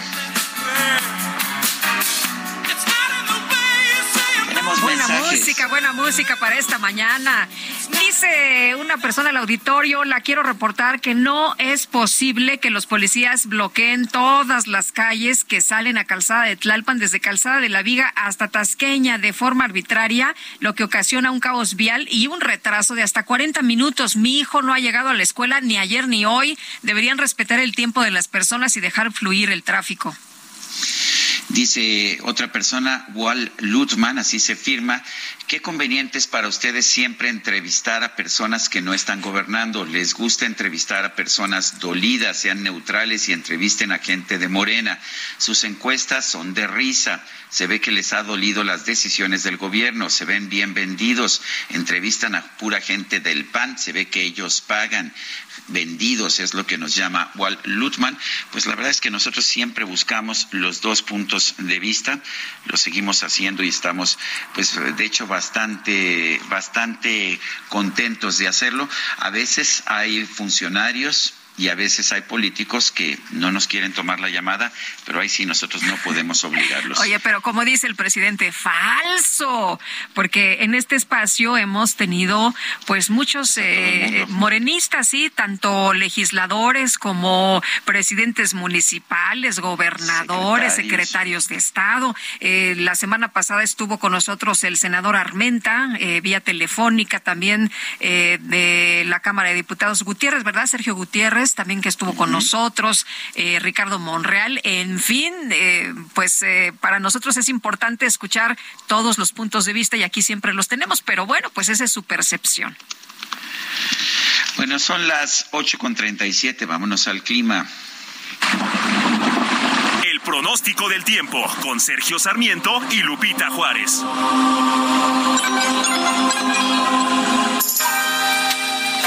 Lidia González, meteoróloga del Servicio Meteorológico Nacional de la Conagua. ¿Cómo estás? Buenos días. ¿Qué nos espera en materia de clima para las próximas horas? Sergio, muy buenos días, un gusto saludarles. Estamos muy bien, gracias. Y bueno, les comento que el día de hoy el Frente Frío número 4 eh, estuvo bueno, que está afectando al territorio nacional, se ha desplazado más hacia el Mar Caribe. Sin embargo, la masa de aire frío que lo continúa cubriendo sobre todo los estados del noreste, oriente, parte del centro del país y el sureste mexicano. Eh, este sistema el paso de una onda tropical que es la número 28 y estamos previendo que este día esta onda tropical recorra eh, el sur de la península del sureste de México por lo cual estamos pronosticando todavía que se presenten lluvias puntuales intensas, principalmente en los estados Chiapas y Tabasco, y lluvias fuertes a puntuales muy fuertes en Michoacán y Campeche. Eh, les comento que aunque la probabilidad de lluvias va a disminuir en gran parte del territorio nacional, pues esa zona de, de la República Mexicana todavía estará bajo de lluvias. Además tenemos a la depresión tropical número 19E que se localiza justamente frente a las costas del estado de y también estará ocasionando lluvias puntuales intensas en dicho estado y sus desprendimientos nubosos también van a alcanzar a los estados de Michoacán donde se pronostican lluvias fuertes a puntuales muy fuertes. En cuanto a las temperaturas, el día de hoy se va a mantener el ambiente frío, sobre estados de zonas serranas como son los estados de Chihuahua, Durango, eh, Puebla, Veracruz, ahí todavía el ambiente será muy frío. En los demás estados eh, donde estuvo afectando esta masa de aire fría asociada al sistema frontal, podremos percibir un ligero incremento en las temperaturas, como es aquí en la Ciudad de México, donde estamos pronosticando este una temperatura máxima de 19 a 21 grados Celsius y también que las condiciones de cielo sean medio nublado a nublado y únicamente estaríamos esperando que se puedan presentar algunas lluvias aisladas. Y bueno, este sería el meteorológico, Sergio Lupita. Muy bien, muchas gracias, Livia. Muy buenos días. Igualmente, buen día. Oye, una amiga me decía ayer, yo de plano ya me puse hasta el gorro, ¿eh? Hasta el gorro. Hacía mucho frío. Ayer ya se sintió que empezaron a bajar las temperaturas aquí en la Ciudad de México. Pues sí, la verdad es que ha hecho bastante, bastante frío. La Fiscalía Especializada en Materia de Delitos Electorales de la Fiscalía General de la República citó a comparecer a Pío López Obrador, hermano del presidente Andrés Manuel López Obrador. Esto en calidad de imputado como parte de la carpeta de investigación que se inició en su contra tras la difusión de videos en el que se le observa recibiendo dinero en efectivo. Mariel Rivera es periodista de, eh, de expansión, la tenemos en la línea telefónica. Mariel, cuéntanos cuál es la... Eh, ¿cuál es la situación de Pío López Obrador, a quien dice pues que ya no se le puede hacer nada porque pasó demasiado tiempo? Y pues parece que, que no hay tampoco mucha prisa por parte de la Fiscalía en materia de delitos electorales por hacerlo comparecer. Hola, ¿qué tal? Buenos días, Sergio ¿cómo están? Bien, buenos días. Por la invitación. ¿Cómo están? Pues sí, eh, nos enteramos estos días que justamente el viernes 14 de octubre, pues la Fiscalía Electoral citó nuevamente a comparecer en calidad de imputado al hermano del presidente Andrés Manuel López Obrador, es decir, Pío López Obrador, como ya lo relevabas bien, Sergio, pues este, por esos videos que todos conocimos, eh, en donde se le ve recibiendo dinero en 2015, pues en manos de David León, quien fuera en ese entonces el operador político del gobierno de Chiapas y que luego se convirtió, como, como recordaremos, en el coordinador de protección civil del gobierno de Andrés Manuel López Obrador. Pues bueno, esta sería la tercera vez que se cita al hermano del presidente, porque el pasado 5 de octubre acudió junto con su abogado a las instalaciones de la Fiscalía Electoral justamente para declarar, porque había sido, había sido llamado, y ahí se reservó su derecho a declarar. Pero justo el abogado de Pío López Obrador, Pablo Hernández Romo Valencia, nos ha comentado que él ya no tiene nada que declarar porque todo lo ha dicho. Eh, de hecho, él dice que siempre ha sido imputado, o sea, que su calidad de imputado no es nueva, sino que siempre ha sido imputado. Pero hay que recordar un dato, que justamente en los primeros días de octubre se venció el plazo para que la Fiscalía Especializada en Delitos Electorales le dijera al juez que está llevando el amparo que recibió o que le otorgaron a Pío López Obrador en mayo, en donde decía que se tenía que pronunciar para saber si existían elementos suficientes o no para judicializar la carpeta de investigación. Básicamente, solo para recordar, el juez le pedía a la sede decir, oigan, ¿tienen o no elementos? Y si no, tienen que cerrar ya la carpeta porque no se vale, digamos, que haya una dilación en este asunto, ¿no? Eh, justamente se cumplía a principios de octubre este plazo y es en lo que hay un impasse. No sabemos si ya en la, sede va a judicializar o no la carpeta, porque hace unos días el fiscal electoral, José Agustín Ortiz Pinchetti, dio una entrevista en donde dijo que seguían las indagatorias y justamente también confirmó que sí se había citado nuevamente a comparecer a Pío López Obrador. Eh, Mariel, eh, era, era eh, él mismo, Pío López Obrador, ha reconocido que este dinero sí lo recibió, que era dinero para el movimiento, y de hecho él describe eh, algunas cosas que se compraban, ¿no? Como gasolinas, él lo refiere como gastos menores, gasolinas y otros gastos. Es decir, eh, con esta pues eh, información o con eh, este señalamiento, pues eh, él habría cometido un delito electoral. Em, ¿Se tarda mucho en tu experiencia la fiscalía en determinar si, si eh, en todos los casos o nada más en este caso, si alguien es responsable o no? No, me parece que la fiscalía justamente ha tardado demasiado era, era lo que eh, Pío López Obrador decía. Bueno, no cuando, recordemos en la entrevista que le dio expansión y por la cual ahora eh, el mismo fiscal dice el hermano del presidente está metido en un lío, porque ahí en la entrevista nos decía que justamente los eh, las aportaciones eran o fueron aportaciones para el movimiento con tema de gastos menores como gasolina y todo eso, ¿no? Bueno, lo que nos decía tío también en esa entrevista era que en esos dos años que llevaba, la, eh, digamos, abierta la carpeta de investigación, no se había investigado absolutamente nada, no le habían mandado llamar, eh, solamente una vez él había hecho una declaración vía escrita, pero él sabía que no se había movido absolutamente nada de la investigación y él lo que pedía era justamente que se investigara y él estaba seguro que no se iba a encontrar nada y que se cerrara la carpeta de investigación. Claro, después de la entrevista que nos concedió hace tres meses, el fiscal Ortiz Pinchetti textualmente dijo en una entrevista que el asunto hubiera terminado rápido si no es porque una de las partes, en este caso evidentemente Pío López Obrador, eh, enredó de manera muy significativa el asunto, de manera, él decía, de manera terrible, haciendo declaraciones inoportunas a la prensa, en este caso a nosotros en expansión, que fue a quien nos dio la entrevista. Entonces él dice, tuvimos que continuar las diligencias, tuvimos que continuar las investigaciones y en eso estamos. Y no vamos a proteger absolutamente a nadie, aunque se trate del hermano del presidente. La respuesta que yo todavía la pregunta que me haces de, sí, la fiscalía me parece que se ha tardado mucho en investigar este tema, eh, pues para saber si se cometió o no un delito electoral. El, ahora, ¿qué, ¿qué capacidad puede tener la, una fiscalía que por declaraciones del imputado no puede, no puede concluir una investigación? No lo entiendo. Pues eh, lo que tiene que hacer la Fiscalía es evidentemente llamar a todas las partes. sabemos que también se llamó a comparecer ya a la persona que le daba el dinero a, David León, ¿no? Que de hecho tengo entendido que hoy que hoy estaba citado para comparecer. Exactamente. Por la información, perdón, por la información que tenemos, hoy se tiene que presentar a, a comparecer y pues evidentemente lo que buscaba la Fiscalía, recordemos, era que ellos, esas personas, y además el Instituto de Elecciones y Participación Ciudadana de Chiapas, le informaran si había habido o no, es decir, con ellos dos, el monto preciso de los recursos que se le entregó a Pío López Obrador, ¿no? El origen de los recursos, es decir, de dónde había sacado los recursos David León para dárselos a Pío López Obrador y el destino de estos recursos, qué hizo el Pío López Obrador con ellos. Porque tenemos, digamos, algunas de las declaraciones que nos dio nosotros, pero en realidad son declaraciones también un tanto vagas. No sabemos en realidad los montos específicos, a quién se le entregó, para qué se usaron exactamente y de dónde venía ese dinero.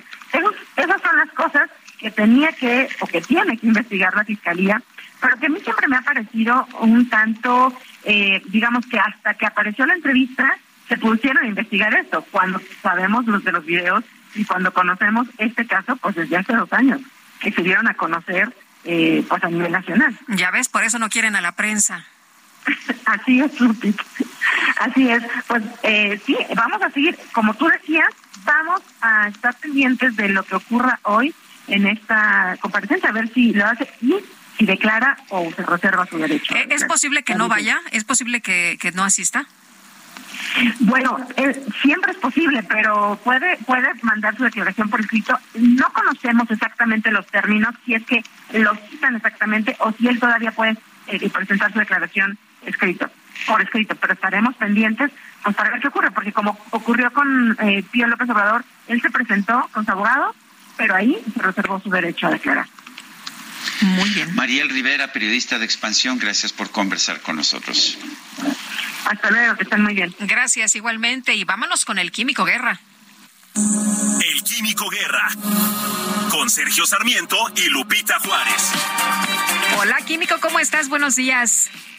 Buenos días, Sergio Lupita. Los que hay que presentar para declarar qué hacen adentro de nosotros es a los bichos que tenemos en el intestino. ¿Se acuerdan que antier les platicaba yo acerca de que se está usando la inteligencia artificial para entender los patrones de comportamiento de las comunidades de bacterias? que esto es eh, pues, algo que nos está asombrando a todos nosotros. Pues fíjense que ahora esta investigación sigue avanzando a una velocidad extraordinaria. Ingenieros del laboratorio Nano de la Universidad de Tufts en Estados Unidos, liderados por el doctor John Langerman, acaban de publicar en Advanced Intelligent Systems, Sistemas Avanzados Inteligentes, una revista arbitrada, un trabajo verdaderamente de frontera, Sergio El diseño, fíjense, el diseño y manufactura de una píldora impresa en 3D, pero esta píldora contiene ciertos canales para microfluidos que pueden muestrear diferentes etapas del gastrointestinal. O sea, es una píldora que tiene adentro muchos pequeños ductos y que al ir avanzando por el tracto gastrointestinal va metiendo los líquidos y los va analizando. Estoy citando al doctor Samir Son, eh, que es coautor de este trabajo. Hemos aprendido mucho en los últimos años acerca del papel que juega el microbioma en la salud y la enfermedad. Sin embargo, sabemos muy poco acerca de su biogeografía, o sea, sabemos que tenemos muchos dichos, ¿no? Por ejemplo, cuando se hacen análisis fecales, bueno, pues tenemos ahí concentrado todo y podemos decir, tenemos este y este y este y este, pero cómo se comportan adentro del intestino, cómo se dividen los espacios, cómo se pelean, ¿no? Las áreas, unas bacterias con las otras, pues no lo sabemos. Este, más de mil especies de bacterias habitan nuestro intestino. Fíjense, piensen ahorita, Sergio Lupita, que están sentados ahí en el estudio, adentro de su intestino hay más de mil especies, ¿eh? cada especie tiene varios milloncitos de miembros y más de mil especies diferentes y la enorme mayoría de ellas juegan un papel benéfico y en apoyo a la digestión y la protección contra la enfermedad. Pero cuando el balance natural del microbioma se rompe, ocurre una condición conocida como disbiosis, que está asociada a la inflamación, el dolor, la susceptibilidad a las infecciones e inclusive la exacerbación de otras enfermedades como el cáncer de colon. De colon. Esta píldora va a incrementar nuestro entendimiento de la distribución espacial del perfil microbiómico para desarrollar tratamientos nuevos para un número importante de enfermedades y condiciones, dice el doctor. La superficie de la píldora está cubierta con una película sensible al pH, a la acidez o a la alcalinidad, que le permite pasar por el estómago y entrar al intestino delgado, donde está la, donde esa película se disuelve, capa entérica, como se le dice, ¿no?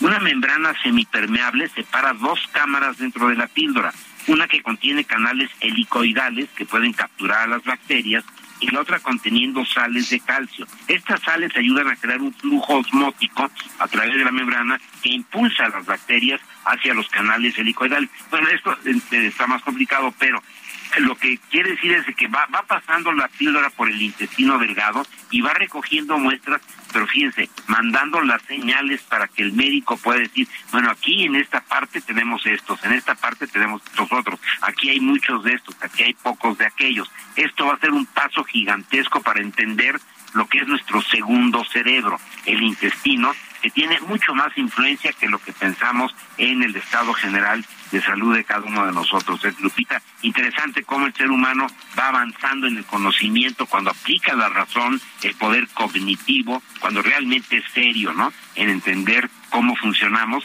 pues para darnos una, una mejor calidad de vida, Sergio Lupita.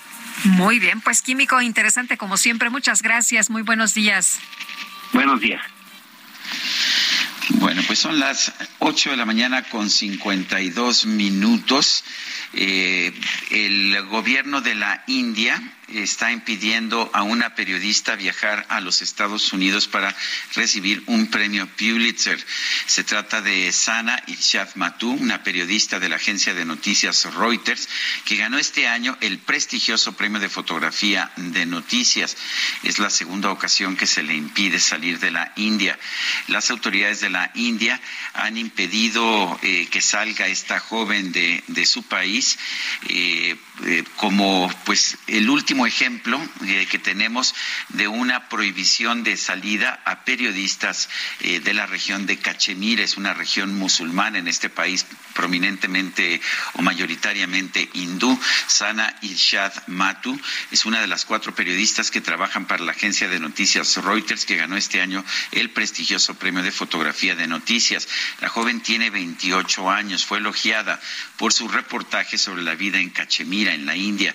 Este es un territorio del Himalaya que es disputado por Pakistán y por la India y que es de pues, población mayoritariamente musulmana.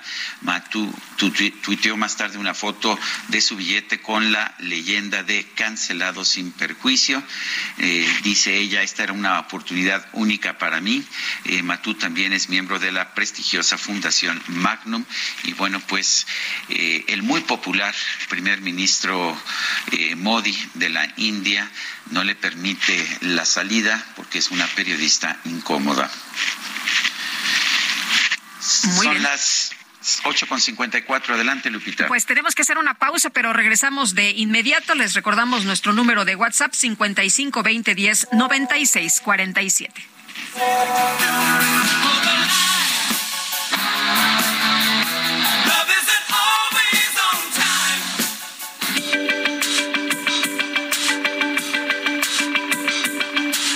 Sergio Sarmiento y Lupita Juárez quieren conocer tu opinión, tus comentarios o simplemente envía un saludo para hacer más cálida esta mañana.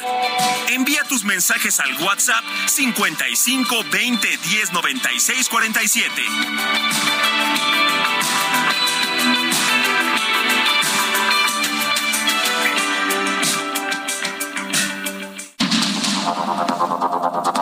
Continuamos con Sergio Sarmiento y Lupita Juárez por el Heraldo Radio.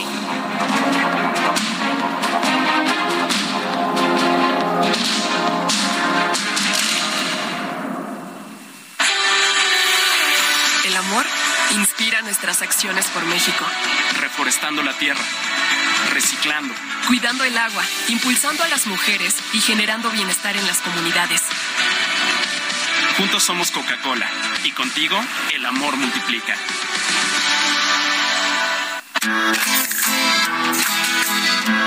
Cada 20 de octubre se conmemora el Día Internacional del Chef, una fecha que instauró la Asociación Mundial Culinaria para rendir homenaje a todos los encargados de crear los platos más exquisitos del mundo.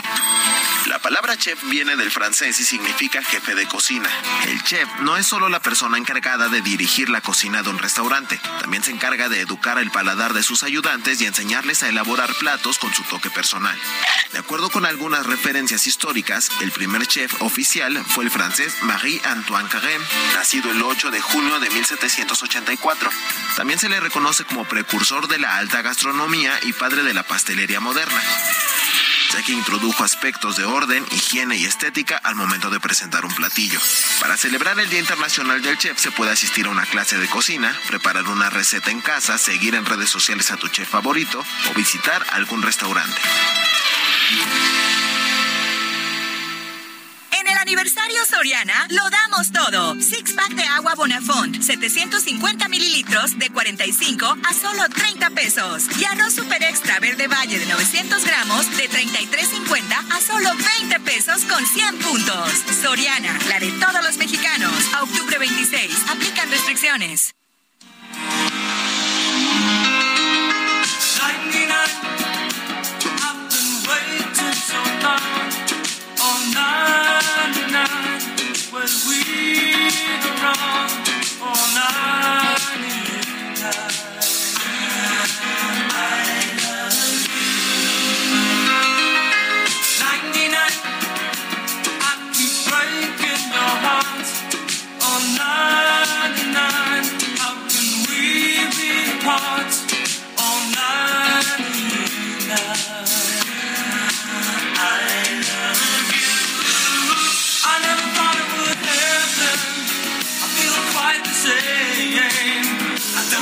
Escuchando al grupo Toto, esto se llama 99 y los estamos escuchando porque mañana es cumpleaños de su líder, Steve Lukather y bueno, pues lo estamos haciendo con mucho gusto. Yo los estoy conociendo, realmente los conozco bastante poco, sus éxitos sí los había escuchado, pero es la primera vez que me pongo a escucharlos con mayor detalle. Pues me parece muy bien, me parece muy bien, mi querido Sergio. No, y Carlita no vieras, ¿eh? Creo que es de, de los número uno, de los primeros de la fila. Así que bueno, pues está muy contenta escuchando la música esta mañana. Y vámonos con los mensajes. Cena nos dice Sergio Lupita, siempre los escucho, pero escuchando otro tipo de información veo que hay noticias que hablan de que la economía de México está en el lugar 15 del Fondo Monetario Internacional, que mucha gente en Europa y sobre todo en España reconocen que la economía en México es un ejemplo y la verdad me hace dudar de a quién creer, porque la verdad, aunque no me cae nada bien el presidente, tengo la impresión de que ustedes son muy tendenciosos en su contra. Atentamente, Ena, es lo que nos dice esta persona del auditorio. Muy bien, y le agradecemos el que nos dé a conocer su punto de vista. Dice otra persona, mando un afectuoso saludo desde Los Cabos, Baja California. Desconozco si hay aquí alguna estación desde donde se transmita su programa, pero yo los escucho vía internet sin falla. Raúl Saavedra. De hecho, no, allá en Los Cabos no tenemos una emisora que nos transmita. Eduardo Reyes, buen día, dúo, me hacen el día. Gracias, Sergio Lupita, excelente forma de dar la noticia. Les escucho desde otra estación. Gracias, gracias. Abrazo, pues también abrazo, don Eduardo, y qué gusto, qué gusto que nos hayamos reencontrado en este espacio. Son las nueve de la mañana con cuatro minutos. Vámonos a la micro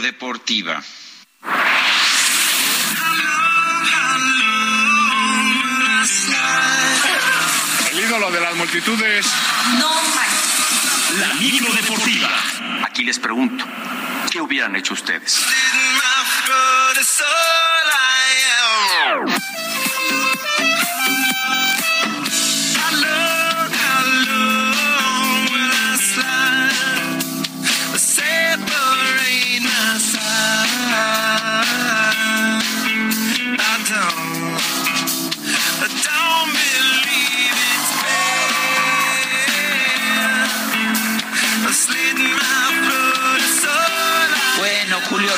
Nos tienes esta mañana? Buenos días. ¿Cómo estás, Sergio? Buenos días, Lupita. ¿Qué pasa? Hola, ¿qué tal? ¿Qué tal? Buenos días. ¿Qué tal? ¿Qué tal? Con los Red Hot Chili Peppers, que son los eh, principales, eh, pues la principal banda que se estará presentando el próximo año en el Vive Latino. Claro que, sí. Ya se anunció, así es que pues toda la, toda la chamacada a comprar sus boletos para el Vive Latino y ver a los Red, a los Red Hot Chili Peppers.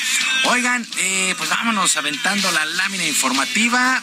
Ay, tu cara lo dice todo.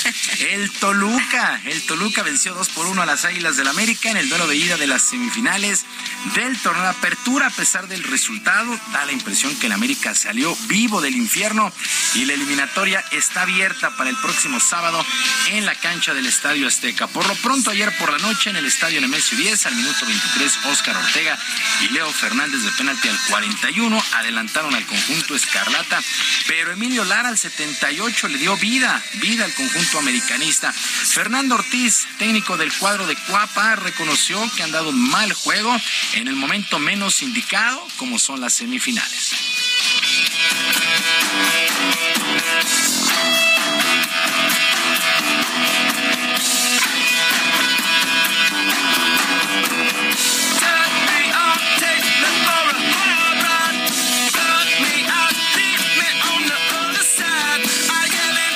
Existen. Depende en qué momento se puede llegar a producir. Hoy nos toca a nosotros.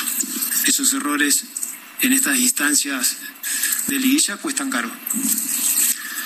Me preocupó un poquito la imprecisión que pudimos tener de mitad cancha hacia adelante. No estuvimos tan fino como lo veníamos haciendo, pero también es fútbol.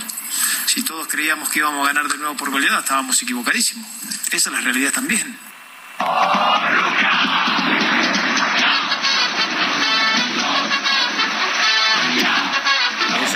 el Toluca. Por su parte, el atacante de los Diablos, Leo Fernández, autor de uno de los goles, fue muy valiente al asegurar que el Estadio Azteca no será factor para el duelo de la vuelta el próximo sábado.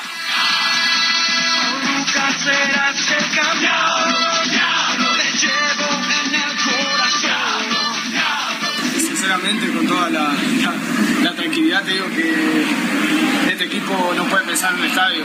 Eh, un estadio no lo puede pesar. Sentimos que estamos todos juntos, adentro de la cancha somos 11 contra 11, más los que entran. Entonces, el estadio es lo de menos. Eh, nosotros nos toca hacer adentro de la cancha lo que tenemos que hacer, ir a buscar el resultado y nada más.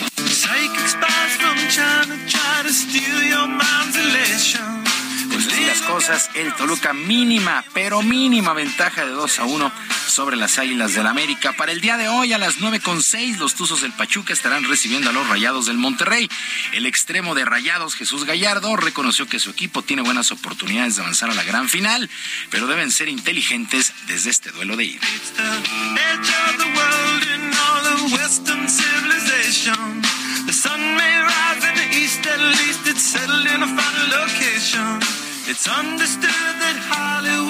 La unión, creo que el equipo eh, está muy unido, estamos en la misma, ilusionados.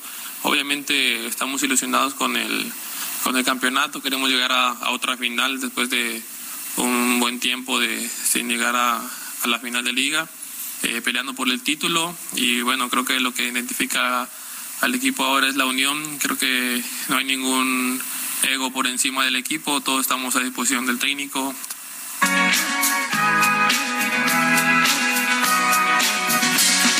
9 de la noche, Pachuca contra Monterrey. Y faltan 31 días para el inicio de la Copa del Mundo de Qatar y comienza a respirarse una adrenalina muy especial. Por lo pronto, el ex seleccionado nacional y ahora gobernador de Morelos, Cuauhtémoc Blanco, reconoció que el tricolor deja muchas dudas de cara a este evento y les pide a los jugadores que se entreguen al 100% en cada duelo, tal y como sucedió cuando él estaba en el tricolor.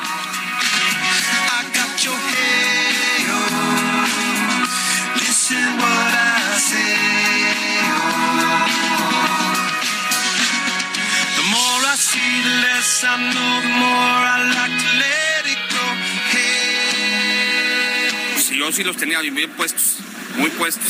Y el que no corría ahí sí se las veía conmigo en el vestidor.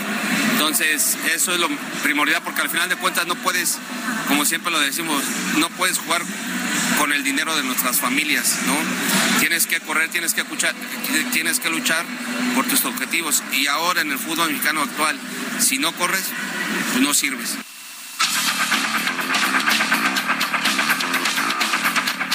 Bueno, pues mucha suerte a la selección. Ya dentro de poco estará concentrada al 100%. Y arrancó la fecha 10 en el fútbol español y por lo pronto el día de ayer el Betis y el Cádiz empataron sin goles. El Real Madrid batalló un poquito pero venció 3 por 0 al Elche. Hoy para las 2 de la tarde el equipo del Barcelona estará enfrentando al Villarreal.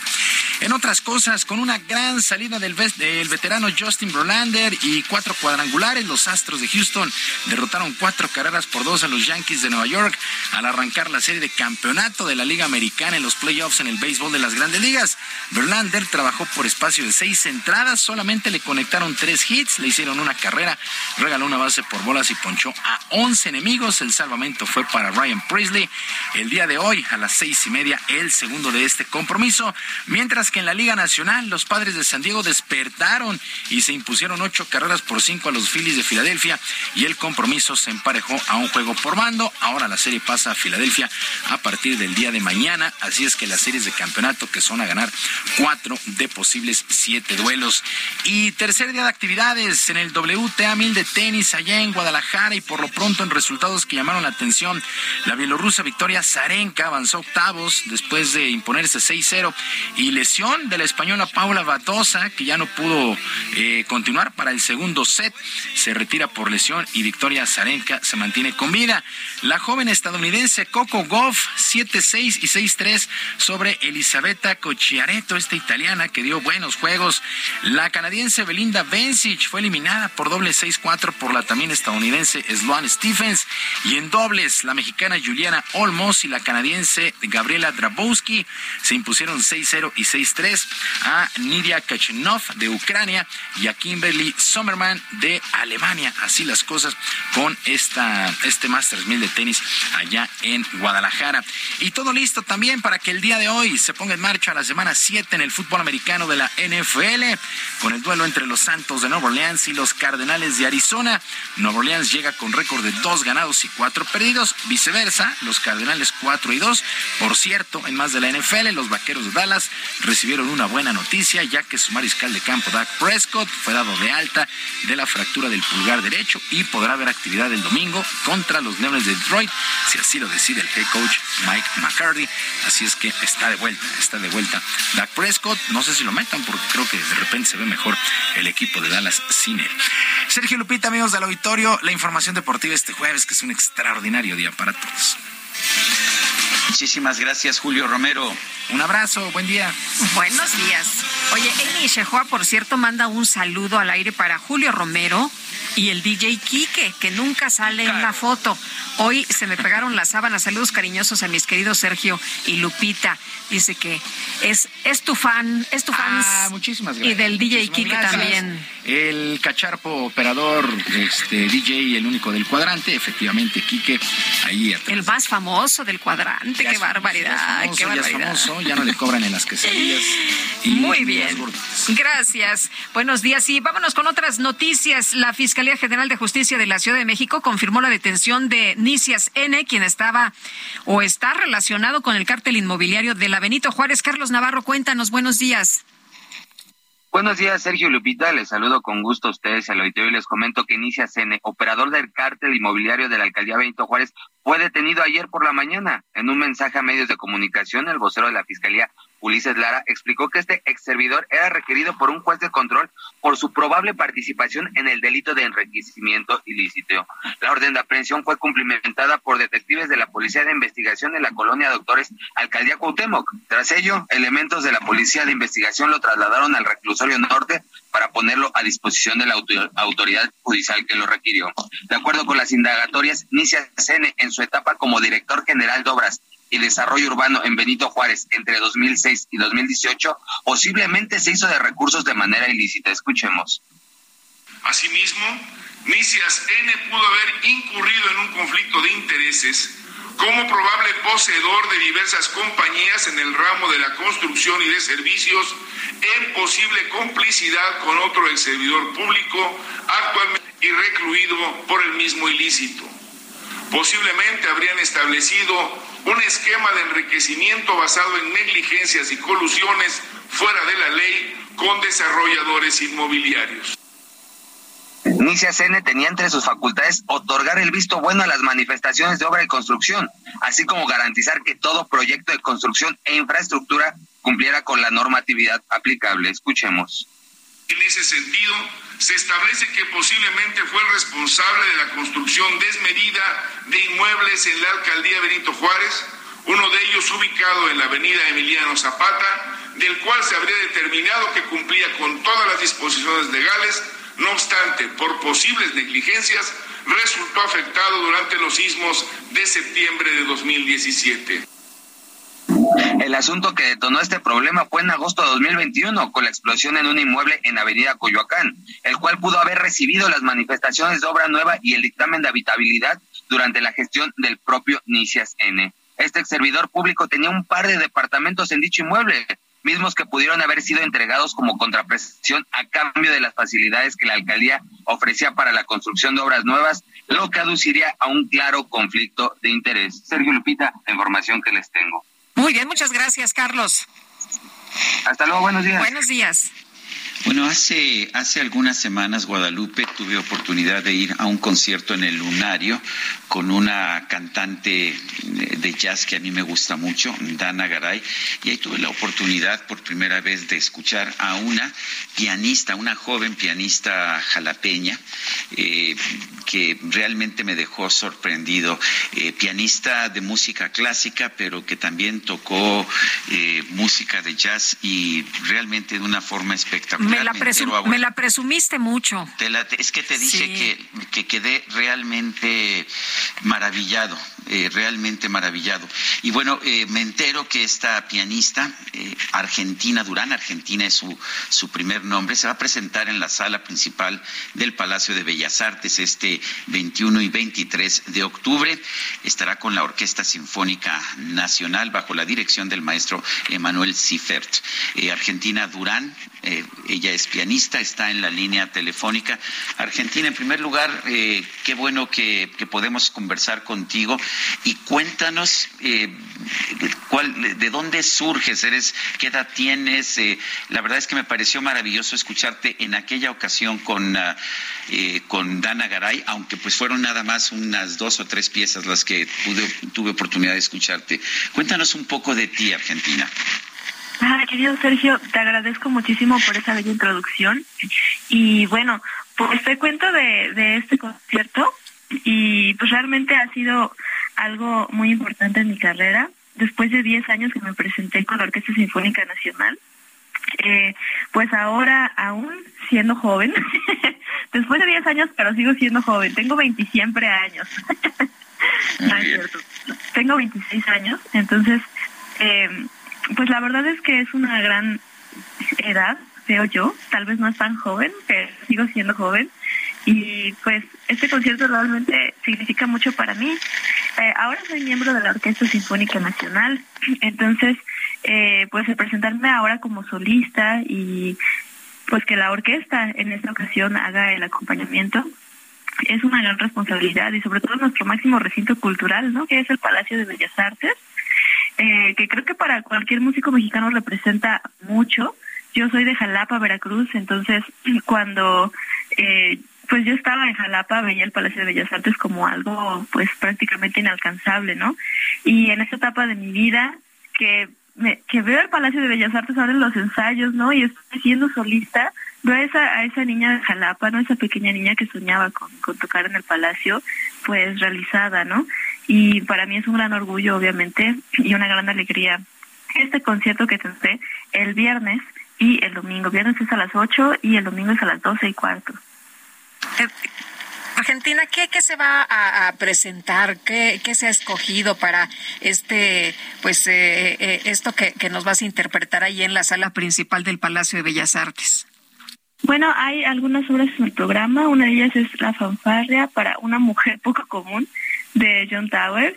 Y bueno, va a estar este concierto y, y otra obra que no recuerdo en este momento, pero realmente vale mucho la pena escuchar este programa porque es poco tocado y bueno, también este no siempre me presento como solista. El, hace poco que te escuché con Dana Garay, tocaste a Gershwin. Cuéntanos, ¿qué, ¿qué, importancia tiene Gershwin? Que es un, es un músico que está en la música clásica, pero también en la música de Broadway y en el jazz. Claro. Bueno, realmente ese programa como dices, fue una fusión entre clásico y jazz y sobre todo este compositor, George Gershwin, es, es el representante, ¿no? Máximo de, pues no sé si llamarlo género, ¿no? Pero sí de esta corriente, ¿no? que pues él él es el precursor porque finalmente deja mucho la improvisación pero también tiene digamos las notas escritas los matices no como como si fuera clásico y bueno también era fan de Mozart, ¿no? Entonces, pues sigue como esta línea de composición. Y bueno, o sea, ese concierto recuerdo que, que fue una gran experiencia estar junto a Dana Garay en el Lunario. Y pues ahora, después de ese gran concierto, viene este, ¿no? Que este sí es totalmente clásico, ¿no? Que es, nos decías que es la primera vez que estás como solista y, y, em, te oigo muy contenta, pero me eh, no sé, quisiera que, me platicaras la emoción que sientes, em, cómo te sientes en estos momentos y em, eh, cómo, cómo le has compartido a, la gente cercana eh, esta experiencia. Claro. Bueno, a través de las redes sociales he tenido la oportunidad de, estar compartiendo. Actualmente somos casi 900 mil. Estoy en TikTok, Facebook e Instagram como Argentina Durán Pianista. Y ahí les he ido compartiendo mucho de, este concierto, del ensayo que tuvimos ayer con el, director Emanuel Cifert ha sido una pues una gran alegría no porque no siempre se genera esta conexión con el director y con la orquesta entonces pues él, él es de Suiza, actualmente es el director de la Orquesta de Cámara de Chile, ¿no? Entonces es un gran músico, pero además hemos podido tener como esta conexión de hacer música con, con amor, ¿no? Con alegría y eso es lo más importante, ¿no? Porque cuando cuando nosotros sentimos, ¿no? Esta conexión con la música es cuando nosotros podemos transmitir a las personas que van a ir a escucharnos. Entonces, pues realmente ha sido un gran trabajo y pues valdrá mucho la pena vivir esta experiencia. Pues Argentina Durán Fernández, pianista, gracias por invitarnos a escucharte este 21 y 23 de octubre en la sala principal del Palacio de Bellas Artes, acompañada por la Orquesta Sinfónica Nacional bajo la dirección del maestro Emanuel Siffert. Muchísimas gracias, querido Sergio. Te mando muchos abrazos y mil gracias por el espacio. Muy bien. Lupita, adelante. Oye, pues fíjate que el expresidente Donald Trump firmó documentos jurídicos que impugnaban los resultados de las elecciones de 2020 y que incluían acusaciones de fraude electoral que sabía que eran falsas. Aún así, dijo yo, les echo aquí mi poderosa.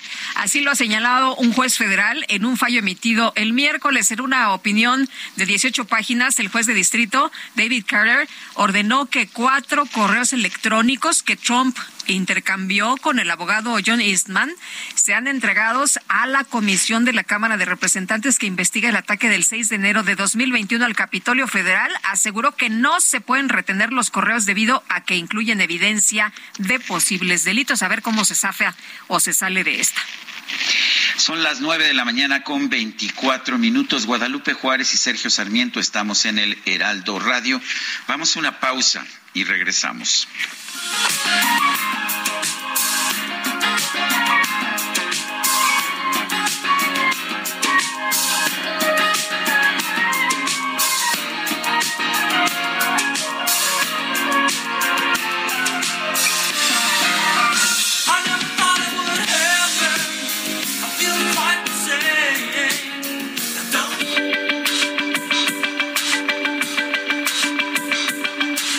Sarmiento y Lupita Juárez quieren conocer tu opinión, tus comentarios o simplemente envía un saludo para ser más cálida esta mañana.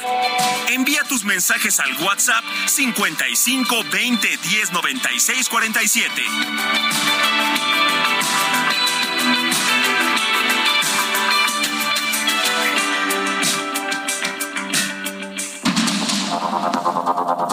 Continuamos con Sergio Sarmiento y Lupita Juárez por el Heraldo Radio.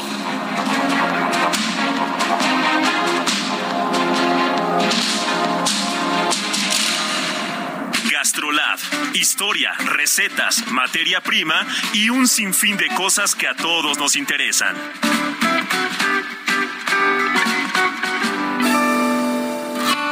Hola amigos del Heraldo Radio, soy el chef Israel Arechiga de Gastrolab y estoy seguro que muchos de ustedes que nos están escuchando son amantes del huitlacoche, este dios negro de la cocina mexicana, trufa mexicana o bien este hongo comestible que justo prolifera en época de lluvias y que se pega en la mazorca de maíz y que tiene un sabor y una textura únicas y espectaculares.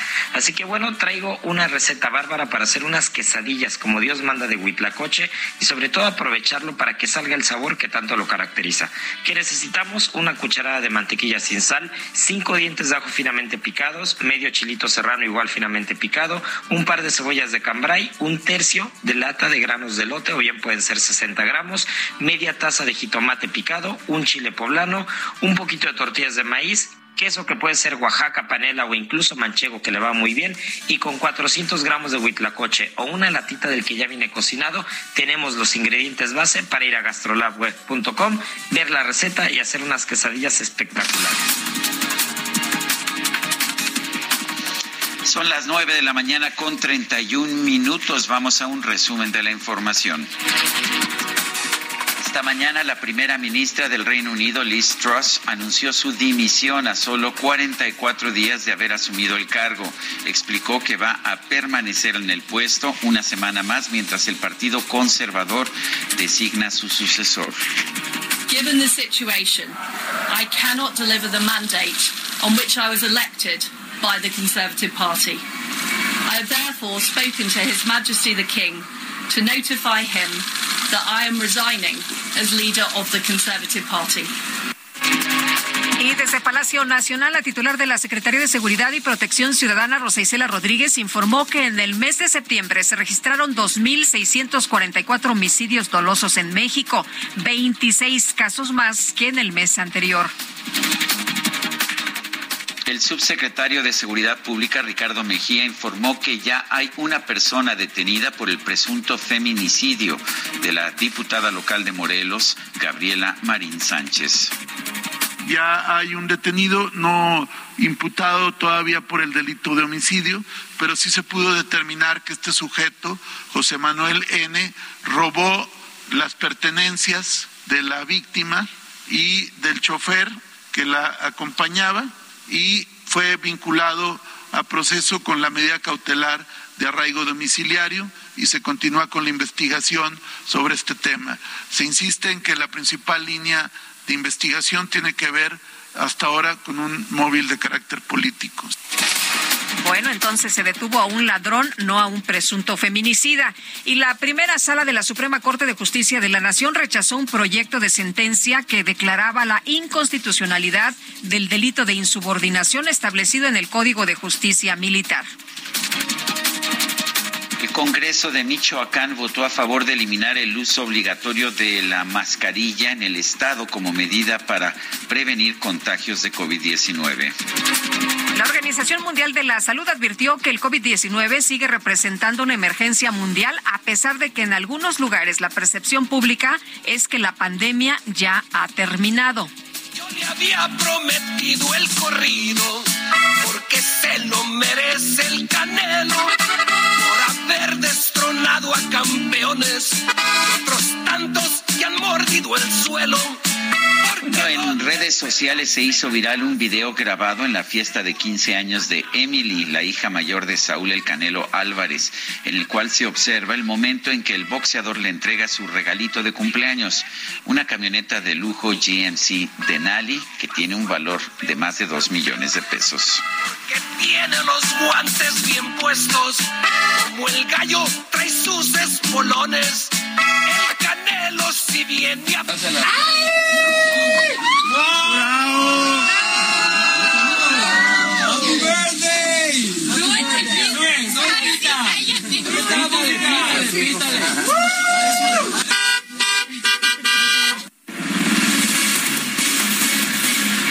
Bueno, y la Comisión de Relaciones Exteriores en San Lázaro se reunió con integrantes de la sección política de la Embajada de Estados Unidos para resolver la queja de mexicanos para tramitar sus visas. Y Jorge Almaquio, danos todos los detalles. ¿Qué tal? Muy buenos días.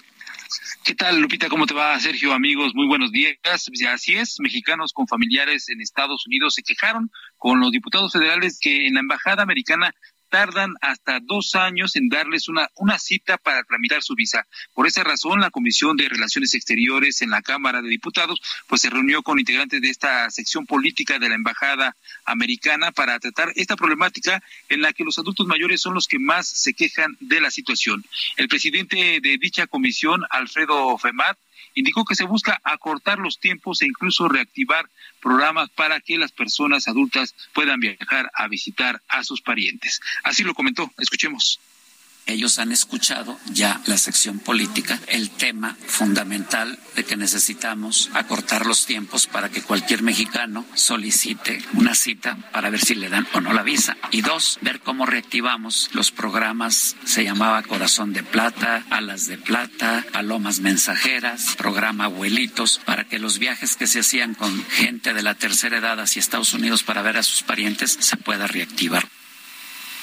El legislador federal del Partido del Trabajo indicó, Sergio Lupita Amigos, que las razones que dieron los funcionarios de la embajada es que pues eh, hubo muchos despidos a raíz de la pandemia, ya que bajaron las solicitudes luego de que se cerró la frontera y por eso la tardanza en estas citas. Sus palabras. Ante todo señalan que a raíz de la pandemia, cuando baja mucho la solicitud de citas para visa y Estados Unidos, por lo mismo, por la decisión de cerrar la frontera, limitan las citas, a raíz de eso se despidió a mucha gente en la embajada y totalmente en la sección consular. Y a raíz de la disminución del personal, en este momento apenas van recuperando personal para ir acortando los tiempos para que les den las citas.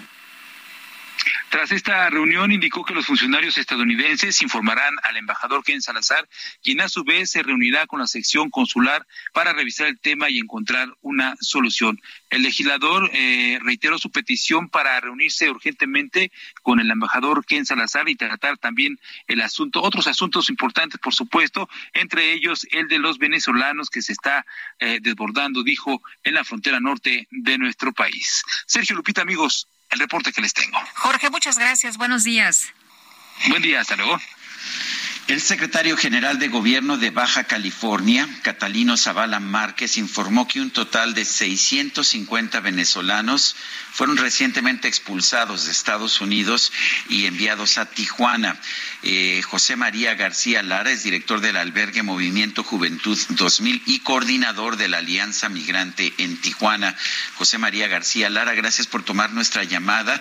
Eh, estamos viendo este número de venezolanos, pero al parecer serán muchos más con este acuerdo que se ha firmado entre el gobierno de México y el de Estados Unidos. Eh, ¿Cuál es la situación de estos venezolanos y qué, pues, qué podemos esperar? ¿Cuál es el futuro que les depara a ellos? Bueno, pues primero muchísimas gracias, gracias eh, este, por darnos la oportunidad de expresar no lo que nosotros digamos aquí en la frontera por parte de las organizaciones de la sociedad civil eh, no gubernamentales. Muchas gracias. Eh, pues nosotros, mira, el panorama es un poco muy muy complejo realmente ante estos acuerdos que se llegan a firmar entre Estados Unidos y México eh, para poder retornar a estas comunidades de, venezolanos a las zonas fronterizas del país.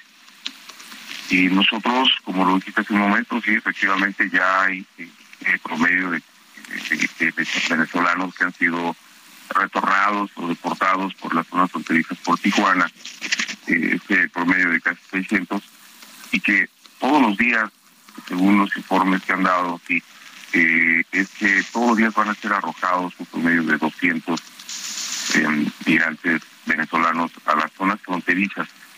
Va a variar quizás un poco más por Tijuana, quizás por Ciudad Juárez, quizás por Matamoros, va, va a estar variando, ¿no? Pero sin embargo, la, están mirando que solo por Tijuana es donde están empezando a, a, retornar a estas comunidades de venezolanos. Entonces, y ahorita el problema de la de la sociedad civil podemos decir, ¿no? Que no podemos atender a más personas, eh, a excepciones de algunos otros albergues que han estado funcionando y que tengan algunos espacios.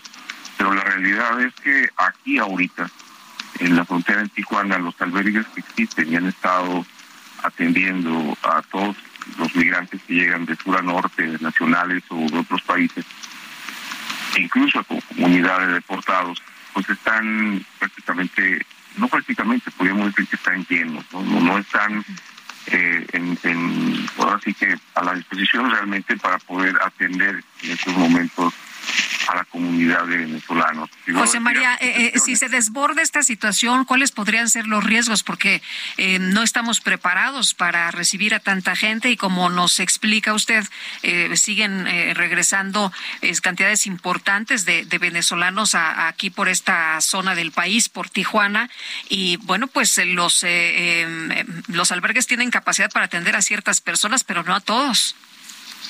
Sí, efectivamente, ¿no? Si esto sigue así, podríamos entrar en una crisis migratoria, o ya podría decirte que ya existe, solo hace falta que en, cualquier momento la comunidad ande caminando eh, en toda la ciudad. Ahorita, por lo pronto, los están acomodando en algunos puntos, pero la realidad es que los albergues, como lo dije hace un momento, de la sociedad civil están llenos, ¿no? Hay algo que ahí entonces se tiene que hacer el gobierno federal para actuar, ¿no? Como lo decíamos nosotros hace unos días que nos eh, hicimos la conferencia de prensa y dijimos que tiene que tener eh, el recurso suficiente para poder eh, estar coordinado con los estados fronterizos y los municipios que pegan y que están finalmente al pendiente de estas necesidades de las zonas fronterizas, independiente de lo de la sociedad civil que aporta y ayuda, como lo ha hecho desde siempre aquí en las zonas fronterizas con los albergues.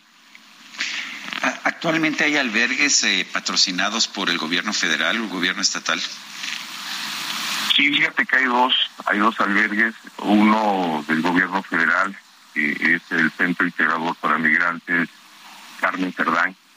Eh, un albergue, fíjate que existe desde el 2019, a, último, a últimos meses del 2019, cuando se habilita y para atender a la comunidad de, ese programa NPP que ya no existe con la comunidad centroamericana. Eh, el inicio a nosotros incluso como organizaciones nos decían que ahí estaba ese albergue que podía atender a un promedio de 3.000 personas.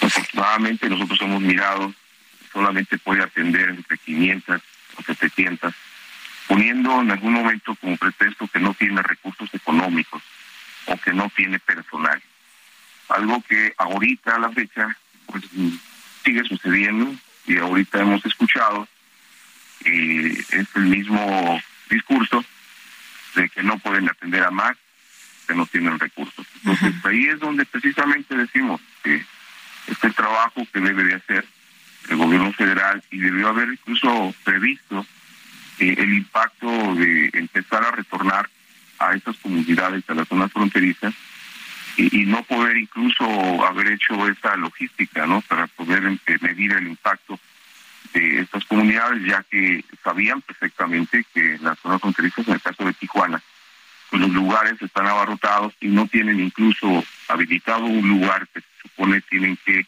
haberlo tenido preparado para poder atender a estas comunidades, ya que ahí también ponen eh, con una normativa, ¿no? A las comunidades que son atendidas y que hay exactamente una, una forma de, de, atender solamente a determinada comunidad, dejando fuera incluso a nuestros propios mexicanos, ¿no? que no son atendidos ahí en el centro integrador, de lo cual lamentamos mucho. Pues yo quiero, yo quiero agradecerle José María García Lara, director del albergue Movimiento Juventud 2000 y coordinador de la Alianza Migrante en Tijuana, esta conversación. Muchas gracias. Bueno, y fíjate, fíjense amigos que en el marco del mes contra la lucha del cáncer de mama, Fundación Grupo Andrade impulsará a otras organizaciones para ofrecer tratamiento y seguimiento especializado a pacientes que así lo necesiten. Y le agradezco que esté con nosotros aquí en vivo, en directo y a todo color, el doctor Marco Antonio Arroyo González. Él es cirujano oncólogo y está con nosotros aquí en cabina. ¿Cómo estás? Qué gusto saludarte esta mañana. Muy buenos días. Hola, buenos días. Muchas gracias por la invitación y dar la oportunidad de estar aquí contigo. Oye, pues eh, cuéntanos de la importancia que es eh, precisamente este tipo de acciones para que pues estemos enterados de lo que sucede y la prevención que me eh, pues me sigue pareciendo a mí que es de lo más importante. Sí, claro que sí. Fíjate que siendo ahorita aprovechando que es octubre, particularmente con el cáncer de mama y siendo el cáncer de mama el principal cáncer en la mujer en México y que lamentablemente tenemos unos números pues no los más favorables, estamos buscando llegar a que podamos detectar esta enfermedad en una etapa muy temprana. Entonces todo va enfocado a eso, a la detección temprana. Y pues queremos educar a la gente, enseñarles, ¿sabes qué? ¿Qué tenemos que hacer para poder llegar a esto? Porque tanto como prevención es muy difícil, la prevención de cáncer de mama es muy difícil, pero detectarlo temprano no. Entonces lo que queremos hacer es llegar a, una etapa en que podamos nosotros detectarlo y decirle a la paciente, ¿sabes qué? Pues sí hay cáncer de mama, pero te vas a curar. Entonces a eso vamos enfocados. Y para esto existe pues muchas maneras, como es la autodetección de, con la exploración y también pues nuestros estudios de mastografía a partir de los 40 años. Doctor Arroyo, es la propia mujer la que debe pues localizar este cáncer. Tengo entendido que el estarse examinando, autoexaminando es importante, pero o debe la mujer estar acudiendo constantemente a revisiones médicas. Mira, pues sí, la recomendación es a partir de los 18 años, después de 7 a 10 días después de la menstruación, que es cuando ya el pecho no es tan sensible y puede hacer una buena exploración, hacerlo mensualmente. A partir de los 25 años sí se recomienda una cita médica anual para una revisión. ¿Esto por qué? Porque una mano que no está tan experimentada, tan relacionada contra un, un, tumor, puede detectar tumores a lo mejor arriba de 2 centímetros, a lo mejor 1.5 centímetros, y nosotros que ya estamos un poco más entrenados, podemos detectar a lo mejor este, tumoraciones de un centímetro. Entonces, por eso es la recomendación. Pero obviamente eh, la persona que va a conocer mejor su cuerpo es la propia paciente. por eso las invitamos a tocarse, a revisarse mes con mes desde los 18 años y todo lo que salga de lo que ya se conoce siempre va a ser un foco rojo. Ahora, eh, se están ofreciendo tratamientos y seguimiento especializado a pacientes que lo necesiten. ¿De qué manera? Ok, este, sí, mira, ahí eh, ahorita eh, vengo representando a la a FUCAM, la fundación, ahí tenemos eh, todo el tratamiento que se necesita para el cáncer de mama, hablando de cirugía, quimioterapia, radioterapia, entonces aquí en el hospital a todas las pacientes se le puede ofrecer el tratamiento, se hacen estudios económicos y conforme a eso, a veces, aunque no haya el medio para poder tratarse, tenemos apoyo de donaciones, otras fundaciones y a veces protocolos en los que a la paciente se le puede otorgar todo el tratamiento. Eh, ¿qué, es, ¿qué, es, lo que, lo que debe ser? Eh, si una mujer eh, tiene cáncer, ¿con quién debe acudir? En el caso, o sea, ¿qué, qué tiene que hacer? Fíjate, muy buena pregunta, porque lamentablemente si nos llegan pacientes que pues a veces no saben con quién acudir o acuden con, con personas que, que no son lo mejor. Entonces siempre la recomendación de inicio es buscar a, un oncólogo, puede ser cirujano oncólogo, ginecólogo oncólogo o un mastólogo, que son las personas que están bien, bien capacitadas para ofrecer un tratamiento. El diagnóstico sí lo pueden hacer otros médicos, eso puede ser un ginecólogo, un cirujano, un médico familiar, pero este ya para un tratamiento sí buscar eh, un oncólogo. Muy bien. Oye, entonces, eh, cualquier persona que detecte algo irregular, algo que no es eh, normal para, para su cuerpo, inmediatamente ir, pero no con cualquier médico, sino con el especialista. De preferencia, claro que sí. Se entiende también que eh, a veces por, por la, la situación donde la urbanización o donde pueda vivir el paciente. pues sí, porque es las comunidades tan lejanas de un hospital siquiera, ¿no? Exactamente. Entonces, buscar el consejo médico, ¿vale? Entonces puede ser que yo me detecto algún nódulo, alguna bolita, algún hundimiento, se puso roja la piel de mi pecho, eh, se, se, puso más gruesa la piel, hay salida de sangre por el pezón o se hundió el pezón, cualquier cambio que no, que no se identificaba, eh, entonces ahora sí, acudir con un médico, el que tengamos más cerca. Y, y automáticamente lo que me van a hacer es un estudio de imagen. El estudio de imagen me va a dar el riesgo de que lo que yo estoy encontrando sea algo malo. Esto no me pueden dar un diagnóstico, pero sí el riesgo y de ahí es lo que sigue. Entonces habrá que hacer a lo mejor una biopsia, que es tomar muestra del tejido o a lo mejor hacer otros estudios más especializados. Muy bien, pues doctor Marco Antonio Arroyo, muchas gracias por conversar con nosotros esta mañana. Muy buenos días. Muchas gracias a ustedes, buenos días. Las nueve de la mañana con 49 minutos. Vámonos a un resumen de la información más importante. En su conferencia de prensa de esta mañana, el presidente López Obrador aseguró que una vez que concluya su mandato, no va a buscar convertirse en cacique, caudillo o líder moral. Afirmó que ya hay relevo a la vista. Estoy muy contento porque hay relevo a la vista. Eso pues es una garantía de que vamos a seguir adelante transformando al país. Yo ya no voy a estar porque me voy a retirar, traigo la banda finales de septiembre y me jubilo y políticamente desaparezco. No vuelvo a opinar, no quiero ser cacique, caudillo, líder moral, en este espacio, el doctor Marco Fernández, investigador de la Escuela de Gobierno del TEC de Monterrey, denunció que la Secretaría de Educación Pública no estaba lista para poner en marcha el programa piloto del nuevo plan de estudios para nivel básico. Pues esto les vino como anillo al dedo, diría el presidente, porque a días de que comenzara el piloto el próximo 31 de, de octubre, pues la SEP no tenía ni terminado eh, los materiales, el contenido de los programas de estudio que tenían que arrancar en primero de preescolar, primero de primaria y primero de secundaria. Y por lo mismo, tampoco se tenía la capacitación de los docentes, pero peor aún, eh, la SEP omite convenientemente decir que tampoco tenía los libros de texto, que son el material de apoyo para poder hacer este piloto. La Universidad Nacional Autónoma de México, la UNAM, anunció que ella sí iba a mantener el uso de cubrebocas en espacios cerrados, a pesar de que el gobierno federal determinó que su uso es voluntario. El político británico Keir Starmer, líder de la oposición laborista, exigió que tras la dimisión de la primera ministra Liz Truss, el Partido Conservador acceda a realizar nuevas elecciones generales. La Unión Europea anunció que va a imponer sanciones contra tres individuos y una entidad que suministran drones iraníes a Rusia, los cuales son utilizados para atacar a Ucrania. El presidente del gobierno español, Pedro Sánchez, anunció que su país llegó a un acuerdo con Portugal y Francia para desarrollar un corredor de energía verde en sustitución del proyecto de gasoducto MidCat. ¿Qué más quisiera que fueras el sueño que se vuelve realidad?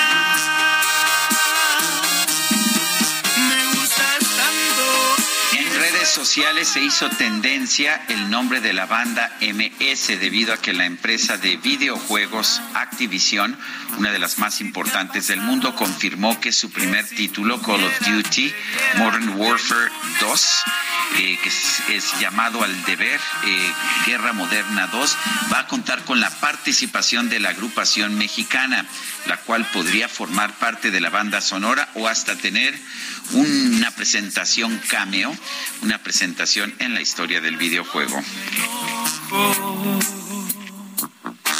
Yo solo sé que de ti me enamoré.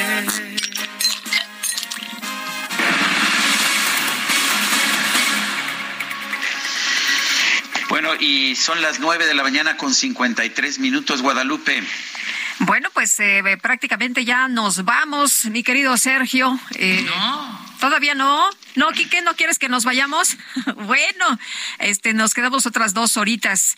Que la pasen todos muy bien, disfruten este día y nos escuchamos mañana, que ya es viernes, a las siete en punto. Muy bien, hasta, hasta entonces, hasta mañana, gracias de todo corazón. Hurry, boy, it's waiting there for you.